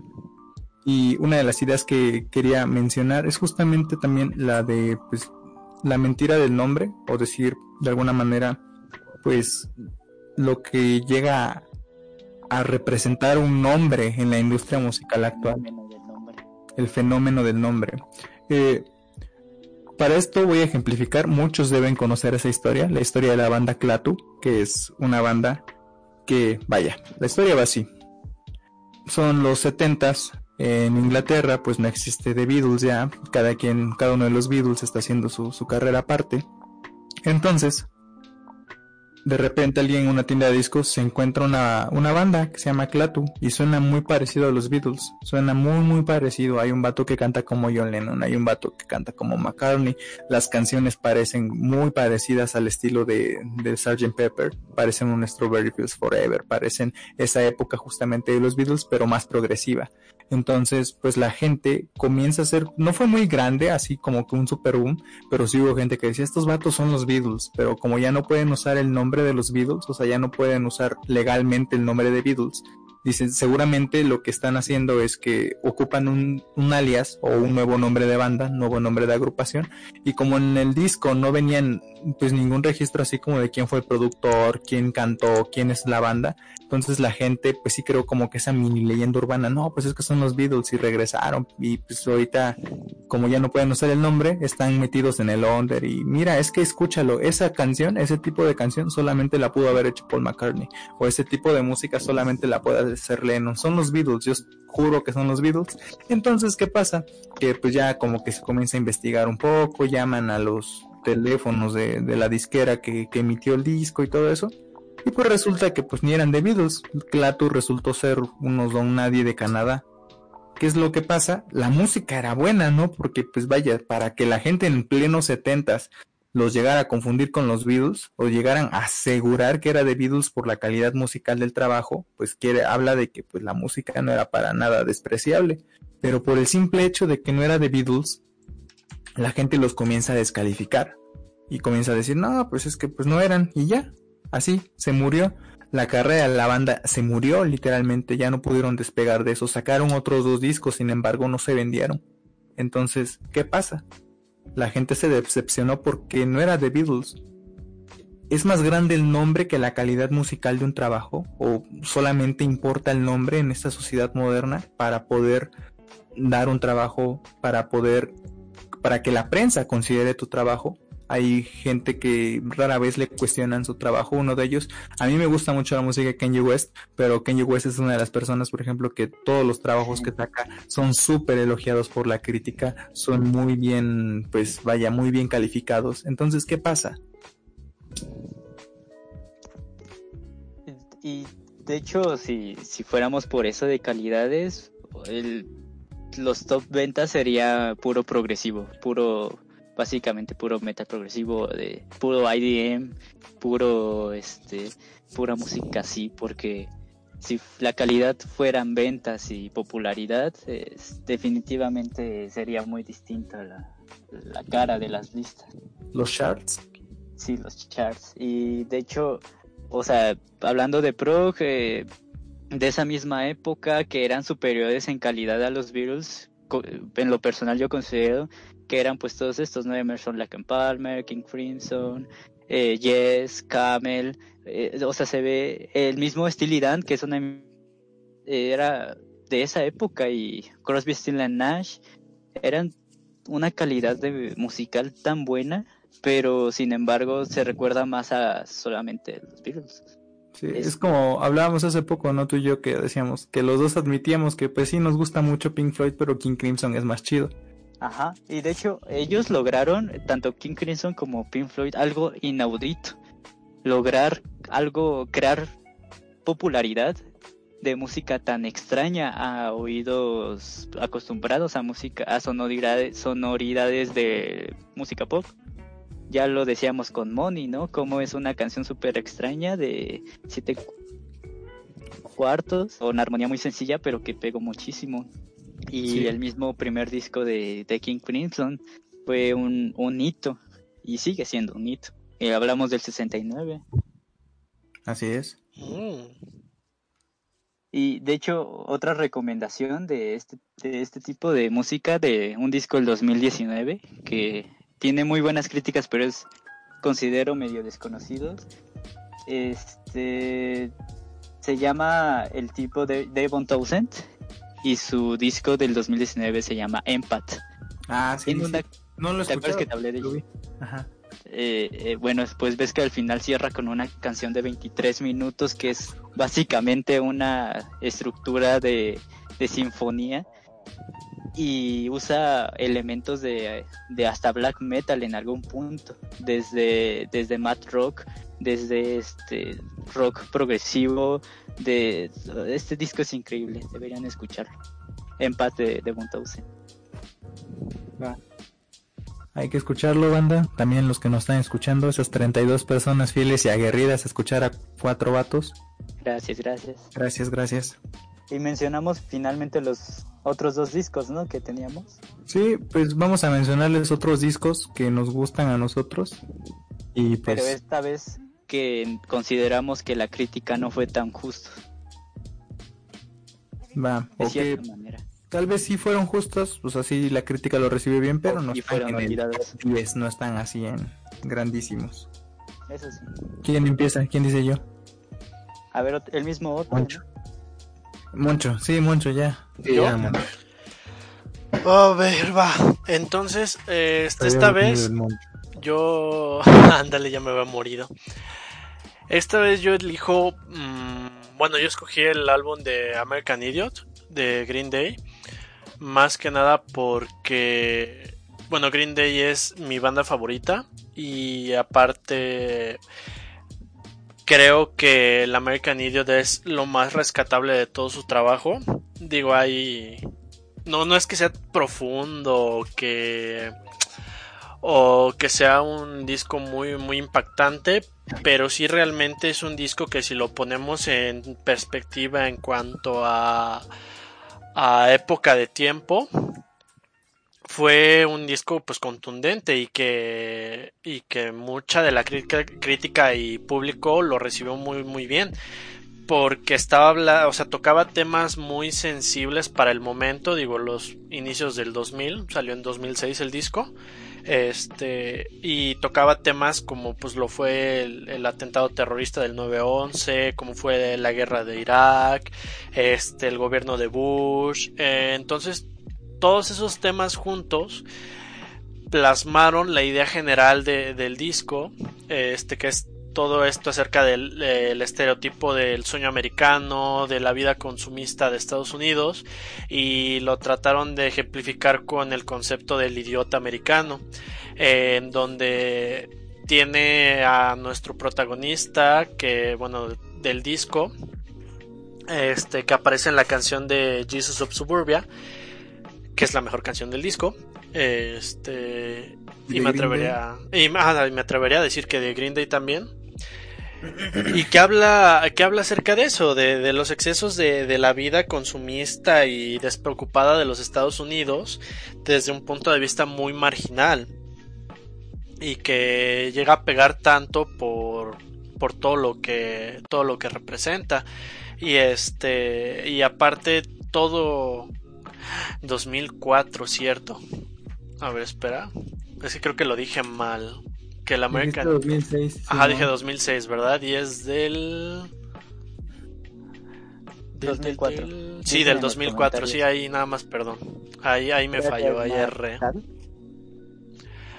Entonces, este, retomando otra vez esto, el disco parte de una idea general de eso y eh, lo transforma en incluso una ópera, este, punk, eh, que es muy, muy disfrutable, aunque no sea, no sea lo mejor en cuanto a punk, porque pues sí hay más propuestas, incluso más atrevidas y más revolucionarias pero para su época, para su tiempo, eh, yo creo que pues, es un álbum excelente, el mejor de Green Day y que tiene un mensaje contundente que pues marcó, marcó generaciones. ¿Consideras que es mejor ópera rock que la ópera rock de Todd de Bojack? No sé por qué no he Ah. escuchado esa. Ninguna le gana. Pero- Ninguna le gana al- a la ópera rock de Top. En Bojack. Ni Tommy de los Who. Oigan, saludos a los Migalers que están en los comentarios. Sí, hay migalers en los, en los comentarios. Pues Ah, ya están hablando de qué tan Migalers son. Sí. Que ya van a poner en BuzzFeed así de qué tan migaler soy. Ajá. ¿Qué personaje del de mundo de. Migala eres? Sí. ¿Y el segundo disco que elegiste? El otro. ¿El mono? Por los corridos. Pues yo creo que pasemos, a, bueno, que alguien diga otro disco y ya regreso yo, ¿no? Para que sea más Oski. dinámico. McFly. Yo mero. Simón. Pues yo, mi segundo disco es. Tienes que adivinar, Adán. Mm, es uno de Lindsay. Simón. Simón. y seguramente debe ser el Shatter Me. Casi. Artemis. Todos muy buenos. Es Artemis porque me parece que ahorita es como la cumbre de todo. De toda su evolución. No sé, lo escuchas y parece como un contenido mucho más conceptual que, por ejemplo, en álbumes anteriores se notaba como, como la diferencia entre todas las canciones, que cada una podría estar como en distinto álbum y así como que eran hechas para hacer canciones diferentes y este es como algo mucho más conceptual que no llega tanto a, al término de conceptual pero sí es como más bien una experiencia que en la que todas las canciones tienen como algo en común como una misma vibra Sí. y Oye, pues, yo, yo- nunca he yo digo escuchado que es un como disco completo de de los Lindsay. mejores ¿me álbumes recomiendas? que, que hay mi favorito del 2019 así que lo recomiendo mucho amigos Además pasa lo que decíamos, ¿no? De las portadas. La verdad es que la portada del Artemis sí está muy buena. Sí, todas las portadas están muy bonitas sí. Ponen en los comentarios, ¿qué tan migala eres? ¿Eres pelón? ¿Te gustan los bonobos o te llamas David? tiene plátanos en su casa Y el, Vaya, vaya, gente fina, gente con cultura en los ya comentarios. somos una extensión de los migalas qué hermoso. Quisiéramos. Pero región 4. Región 4. Te juro, Oski, que voy a escuchar Lindsay Stirling por, va por vos. Escúchalo, escúchalo, escucha Artemis. ¿O tú cuál lo recomendarías para empezar, Adán? Híjoles, yo creo que sí, el, el Artemis en, en cierto punto sí, porque el Shader y es como muy, pues muy personal, entonces creo que ya va más de la escucha también como de la historia del propio disco. Creo que Artemis, el último. Qué hermoso. Así ¿Quién más, quién más quiere decir su disco? Vas tú, Richie. Eh, bueno, es que yo no me pude le- no me pude decidir como siempre y más que digamos no es un top eh, lo que estás a punto de oír no es un top pero pero este son digamos de mis discos favoritos Eh, el primero que me gustaría mencionar yo me guío mucho principalmente por el contenido lírico si es que lo tiene y uno de los que rompió por mucho esto es eh, Luis Eduardo Agut. De hecho, he estado escuchando mucho de él desde su reciente fallecimiento. Y es, vaya, el tipo era un poeta básicamente nato, eh, eh, cineasta, letrista, eh, compositor, pintor. Y el disco que elijo de él, de entre todos, porque todos son muy buenos, casi todos, es el de Templo, de Luis Eduardo Aute. sus letras básicamente es, un, es su único álbum conceptual que tiene. Y Templo lo concibe como desde esa concepción religiosa, pero a la vez es una alegoría del de nuestro cuerpo como un templo. Pero el tipo no es religioso. Entonces, eh, muchas veces es como un culto. El tipo escribe mucho erotismo eh, de manera muy poética. Y muchas veces es un culto al cuerpo de manera muy muy poética. Por ejemplo, aquí esta, esta letra de la, de la canción que se llama Descendimiento dice, arráncame la corona de espinas que por ti padezco, y lávame con tus lágrimas la herida que por ti sangra en mi costado, consúmame el dolor hasta la muerte y abandóname en tus brazos por piedad. Luego, al enterrarme, hazlo en lo más profundo de tu vientre, ahí donde resucitar sea un delito, castigado por la pena capital.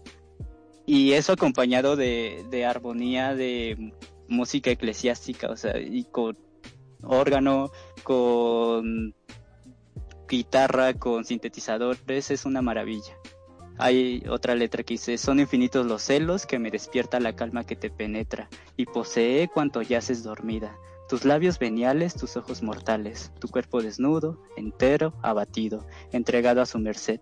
En ese momento, cuando la belleza de la muerte emana de tu anatomía, cada poro de tu piel, cada estigma, me revela todos mis miembros, uno a uno, y me invita a traspasarte, como traspasa la luz el cristal purísimo, sin romperlo ni mancharlo, para que nunca despiertes y así ser tu sueño eterno. Entonces, esa es como la recomendación en español. Y en inglés tengo dos. El Post Pop Depression de Iggy Pop. Con todo el crew. ¿Mande? Un discazo, el Post Pop Depression. Discazo. Ese es uno de los mejores discos de Iggy Pop. Desde el The Idiot del principio. Tiene discos demasiado buenos, pero este es una cumbre. Eh, este disco no solo tiene a Matt Helders, baterista de Arctic Monkeys, o a Den Fertita, y a Josh Home de los Queen of the Stone Age. Sus letras van precisamente de depresión, de pesadumbre, de existencialismo y con tonalidad, o sea, es como escuchar a los Arctic Monkeys, Queen of the Stone Age y Pop, nada más que decir. Y por último, uno muy personal, eh, Right Wars, Right Wars, Right Roars, Right Action de Franz Ferdinand. Es bastante obvia mi elección. I see you coming backwards. No, no me lo recuerdes. Eh, que esta canción es. Este disco es casi perfecto. E incluso me gusta casi tanto como el Highway 61. Yo diría así un no sé, no, no se puede medir. O sea, yo creo que están al nivel más bien. Sí, para mí. O sea, estos, estos que mencioné, eh, Post Pop y Right Wars, bueno, hay muchísimos, pero me quedo con, con estos. Oye, Richie, ¿puedes repetir la recomendación en español que decías? Eh, de Luis Eduardo Aute, Templo. Es, me parece, de 1980. Va. Pues ahí está. Ah, es del 87. Pues yo escogí también un disco en español, que pues muchos lo han de conocer. No es nada de Londres, nada extrañísimo. Pero escogí el disco donde pastan los ponis de Porter. Porter es mi, banda en, español favorita, me gusta mucho, creo que también es un poco la nostalgia de que crecí con eso y fue como mi primer acercamiento a la música experimental en ese pues ya muy muy muy lejana secundaria, muy muy lejana primaria. Entonces creo que eso fue lo que hizo que me gustara mucho Porter y hasta la fecha considero que es un muy buen trabajo y justamente es por eso, porque en ese tiempo y hasta ahora, ya como que repasando un poco, es raro encontrarse con una banda que a la vez sea exitosa comercialmente aquí en México. O sea, tampoco tienen un super éxito, ¿no? Pero pues no, no viven en la calle. Que encontrarse una banda así, con esa textura de experimentación, con esas sonoridades de post-rock, con esas sonoridades de rock, con un vocalista como era en su tiempo Juanson y con toda su, su vaya con su estética que tiene, que tenía y todo su, su concepto que manejaban, eh, las temáticas que tomaban en sus canciones sobre una chica muerta o sobre porque ah, creo que sí es la canción de Girl que está dedicada a una chica que murió de leucemia, amigo de ellos. Entonces, encontrarse música así, al menos para cuando yo conocí a Porter, pues me parecía algo súper, o sea, no, no, no había encontrado ninguna otra banda así, y menos en español, entonces eso me voló la cabeza. Y justamente no es la única banda, no digo que es la única banda así experimental mexicana que ha puesto en, en alto el nombre de las bandas porque es de las de las bandas contadas que han tocado en, en, Coachella, las bandas mexicanas contadas que han tocado en escenarios más grandecitos de Coachella o que han ido a otros, otros países. Entonces, pues es por eso que, me gusta mucho ese, ese disco, es donde pasan los ponis de, de Porter. Y pues del otro disco que escogí para esta parte del, del podcast fue el Roseland de Portishead. Amo ese disco, de verdad, amo muchísimo ese disco yo sé que tampoco no es nada desconocido y que también la crítica lo, tiene bien. Creo que la discografía de Portishead, o sea, sus tres discos de estudio y ese disco en directo, creo que es de lo más, de lo más querido que, que hay. Eh, porque está hecho con mucho corazón. Fíjense que ahí es, es curioso, ¿no? El, caso de, de Portishead, porque muchas líneas evolutivas que no tenían nada que ver tal vez coinciden en la música de, de Portishead. Coinciden de por sí en el trip hop, pero por ejemplo, todo lo que es el, rap eh, norteamericano de Under de los noventas, también coincide el sonido de las bandas como de New Jazz, también coincide eh, toda la cultura del hip hop y scratching, o sea, todo el scratching, eso de andar rayando discos y eso, o sea, eran subculturas que existía y de repente llegan unos morritos fresitas, cultos, a hacer esa música. ¿Y qué es lo que pasa cuando tienen la oportunidad de hacer, o sea, cuando tienen la, la, oportunidad de hacer una presentación en vivo importante, lo, con lo que le responden a sus fans es haciendo un disco en donde mezclaron todo, o sea, había guitarras distorsionadas, había una orquesta tocando en vivo, había un vato haciendo scratching, había músicos profesionales de jazz tocando.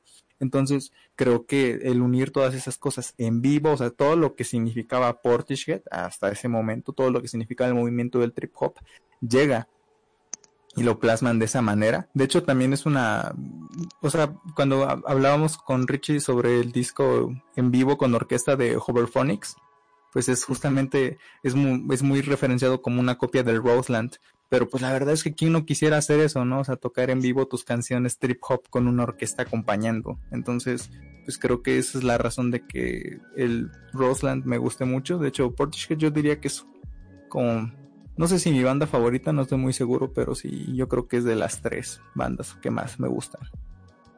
Si tienes la voz de Beth Jimbos en tu banda, puedes hacer lo que quieras. Tienes el mundo a tus pies. Al Moncho no le gusta Portishead. ¿Qué? Ahora. Porque lo perdimos con Portishead. no pongas palabras en mi boca. Se nos fue. Pobrecito Juanito. Monos perdidos. Monos perdidos. A ver, mono, échate tu otro. Bueno, pues eh, el otro disco igual, este... Eh, sí, aquí tengo dos. Uno que... que es un poco reciente. Fue del 2017 y que creo que fue como para mí el parteaguas cuando me empecé a meter un poco más acerca de diversificación de música y digo, tampoco es algo así súper experimental o, alternativo, pero sí fue este el disco de... Johnny ¿Cómo se llama? Café. Ah, sí, mi favorito. no, no es cierto. Es que tengo dos, pero el que... ¿Cómo se llama? El de Billions de Queens of Stone Age. Ah. Este fue, fue un disco que me, me, gustó mucho y que no sé, me. O sea, de hecho yo no conocía Queens of the Stone Age. Realmente los conocí por, por el disco de Billions. Este, y no sé, me, me abrió la, la, puerta a escuchar diferentes tipos de, de música, no nada más de, de rock. Eh, y que me gusta mucho la temática y la y el tema que tiene, el disco acerca de, de que todos en algún momento somos villanos de, de las circunstancias o de o incluso villanos ante ante la sociedad. Entonces ese es así rápido ese y el otro pues ya andan, ah, andando un poco más con, con la escena mexicana pues es el tan aclamado y maravilloso disco pues de Moctezuma de, de Porter Ah. Perfecto. yo Sí, yo creo que disco. no excelente digo me atrevo a decir que es de los mejores discos de este de la escena mexicana en cuanto en cuanto a esta última ¿Y el década colores de señor Kino qué? Y el sufro Ah, sí, cierto, de ah. San Pascualito Rey. Mix para llorar en tu cuarto. Feliz para llorar en tu cuarto de no ver dónde queda. A ver, A ver, Eh, mono, bueno el, el- segundo mejor A ver, mono. ¿Cuál Ajá. es mejor? ¿Songs of the Deep o Billions de los Queens? y está Mi favorito es cabrón Clockwork. es Está que perro, ¿no? Sí, porque lo que me gusta mucho del Billions es que es un sonido más refinado y más maduro. O sea, ya, ya notas una evolución de la banda de, de, de ese disco al Billions. Digo, también el Son of the Deep es un, un discazo y, y yo creo que ahí es donde plasma más la, la esencia de la banda. Pero no sé, o sea, yo personalmente me quedo con el Billions. Lo disfruto más escuchándolo que, que el otro. Ya. Amor a Pues sí. primera vista. Amor a primera vista. Ajá, exacto. Mono, ya pues para terminar, preguntas rápidas. Perdón, Richie, sería pregunta para Richie. Richie, Ajá. ¿qué opinas? Dicen que álbum súper infravalorado de David Bowie. Ay, perdí el comentario. Ah, que recomendaba el de. Sí, lo acabo de ver de Lowers, ¿no? Sí. Hours. Sí, es buenísimo, pero de hecho estaba así, obviamente pues porque no puedo meter un top 100 de mis discos favoritos, pero eh, iba a mencionar eh, de David Bowie, porque me, o sea, David Bowie es un- algo muy importante en mi vida. Eh, mi favorito en ese sentido, obviando a los que siempre mencionan, Black Star, eh, eh, Scary Monsters, el Heroes, entonces sigue Stardust, todos estos, obviando todos ellos, efectivamente Hours es de sus infravalorados, pero a mí quien más me gusta de esa época es Reality. De hecho, ese disco es muy bueno, es necesitan escuchar, es una experiencia casi religiosa. Es como lo mejor del Bowie antiguo y lo que sigue del Bowie electrónico. Antes del Headens, antes de, justamente antes del Hovers, antes de su banda de Teen Machine, entonces, Machine. Es, es algo muy recomendable. Yo diría que más Reality, que es como la- el amalgama de este sonido sintético con el natural, es más este recomendable. Pero sí, Hours es buenísimo disco. Ya. Preguntan, ¿qué opinan de Massive Attack? Pues puedo decir que Massive Attack es una super bandota. La verdad es que este vato desde la naja hace cosas muy chidas. También, pues, vaya, no sé, no sabría decir si es mejor que, que Portishead o Portishead es mejor que Massive Attack, porque a pesar de que hacen el mismo género, pues sí, como que tienen muy marcado quién es quién. Entonces, pues sí, me gusta mucho Massive Attack. Creo que sí, o sea, si me tuviera que quedar con un disco de ellos, pues obviando sería el Mezzanine. Es un muy buen trabajo que ha envejecido bastante bien. Eh, creo que también sus últimos trabajos y sus colaboraciones que incluso hicieron con John Fathers están muy chidas, pero pues sí, si me tengo que quedar con un trabajo de Massive Attack, va a ser con el Mezzanine. Sé que va a sonar un poco cliché, pero pues es que no he encontrado otro disco con el que conecte tanto de ellos como, como ese. Por dos. ¿Quién responde la pregunta de, de qué, opinamos de King único- Pues el que menos ha escuchado a King Lizard. Yo. Va. A ver, dice un nombre completo. King Gizzard and the Lizard Wizard. Ay, ¿Es? perro, no, ya Ah, va a ser licenciado ¿Qué este vato. ¿Qué hubo, eh? No, es que o sea, yo en lo particular sí nada más he escuchado como dos, tres discos de King Gizzard. Este. Me encanta eso, que puedes decir, nomás he escuchado como tres discos de King Gizzard, como tienen un montón.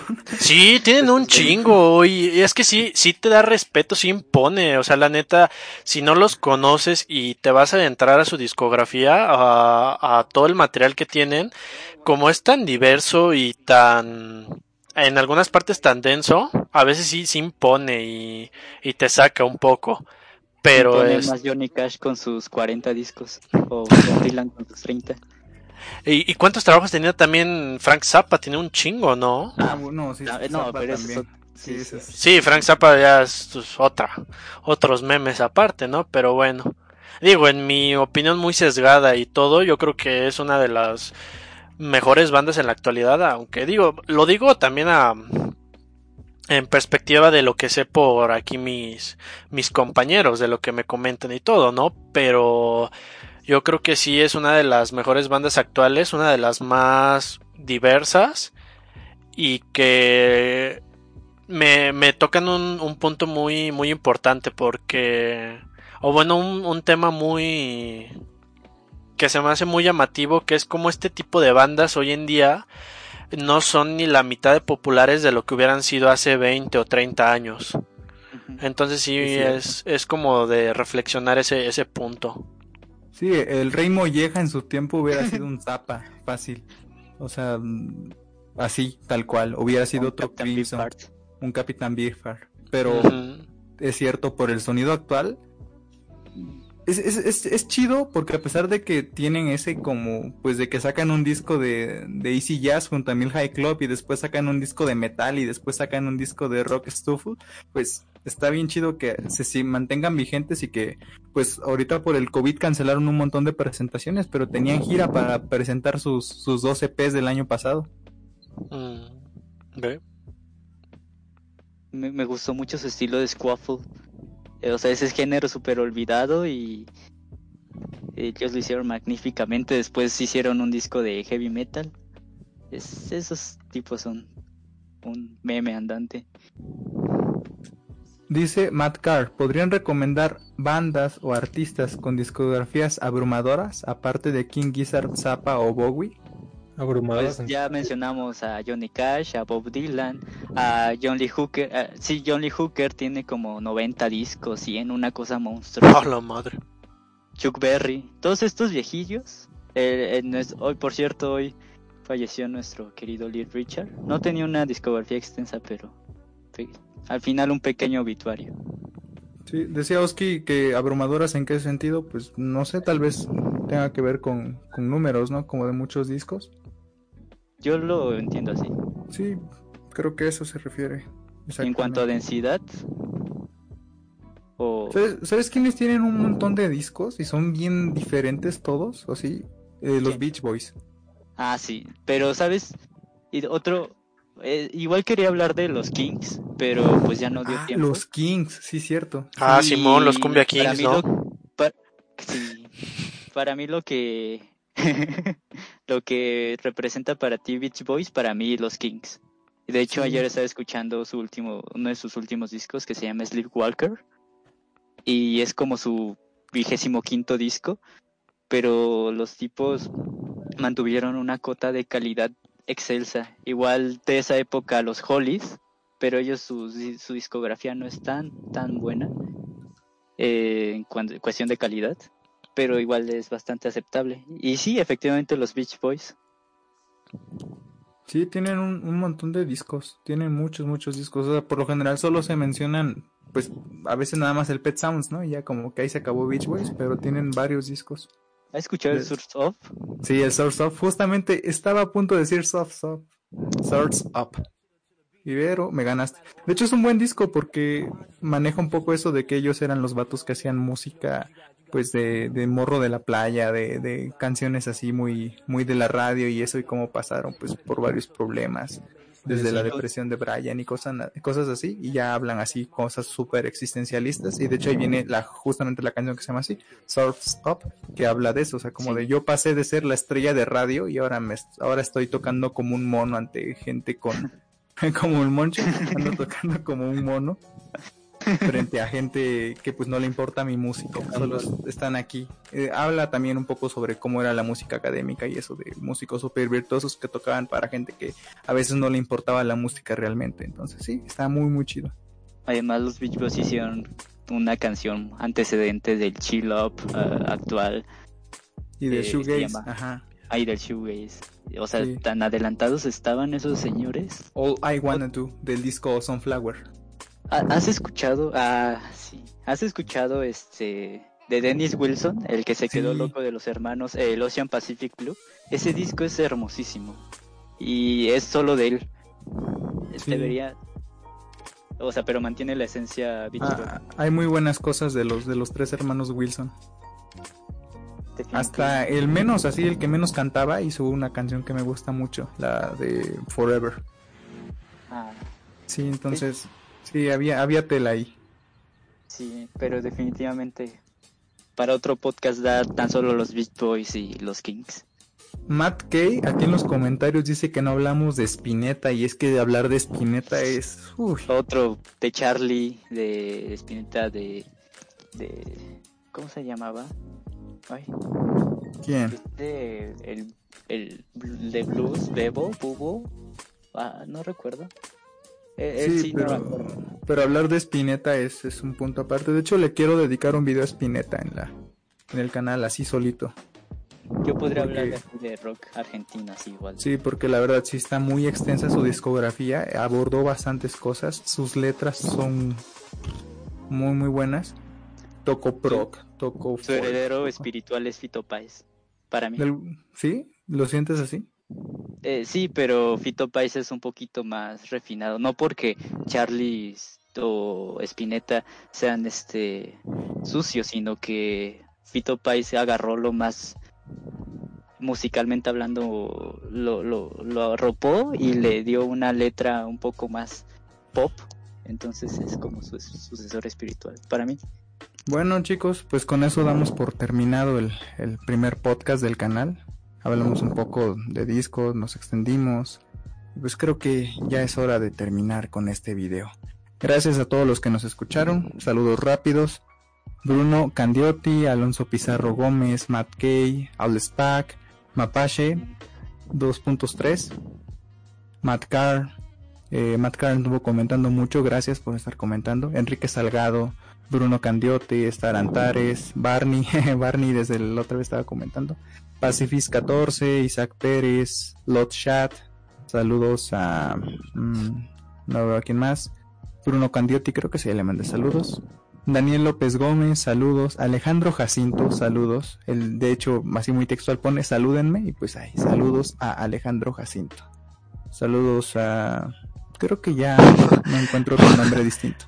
Chale, pobre vato. Dice Albert López Delgado que apenas llega y nosotros ya nos vamos. Ah. Híjoles, chale. No, pues para la próxima. Chale, Como ven, ¿les gustaría que hiciéramos otro podcast? Tal vez un poco más corto, creo que sí nos extendimos un poquito, tal vez más largo, la, la situación lo dirá. Pero pues muchas gracias por escucharnos. Chicos, despídanse de la raza. Sale pues, bandita, Para la cuídense. próxima, uno como de seis horas, es como los Migalers. Ándale. Mira, y Barney dice que arriba los Pumas y arriba los Poscas. Eso, Barney. Así es. Moncho va a ser la voz del Ramiro Ramírez. Ahora ya. sobres. Gracias Ya. chicos, gracias por escucharnos. Y pues nos vemos hasta la próxima. El próximo jueves, el video del Mat Rock, no se lo pierdan, lo escuchan ahí, que les guste. Espero que les guste. Y pues ya, hablamos ahí por redes sociales, por Instagram, arroba soundlessyt, eh, o por Facebook, Soundless Música y Cine, sobre de qué otros temas podríamos hablar en un podcast, y si es que se hace otro podcast, si les gustaría que hiciéramos otro podcast. Así que pues ahí nos vemos. Adiós. Cuértala mucho.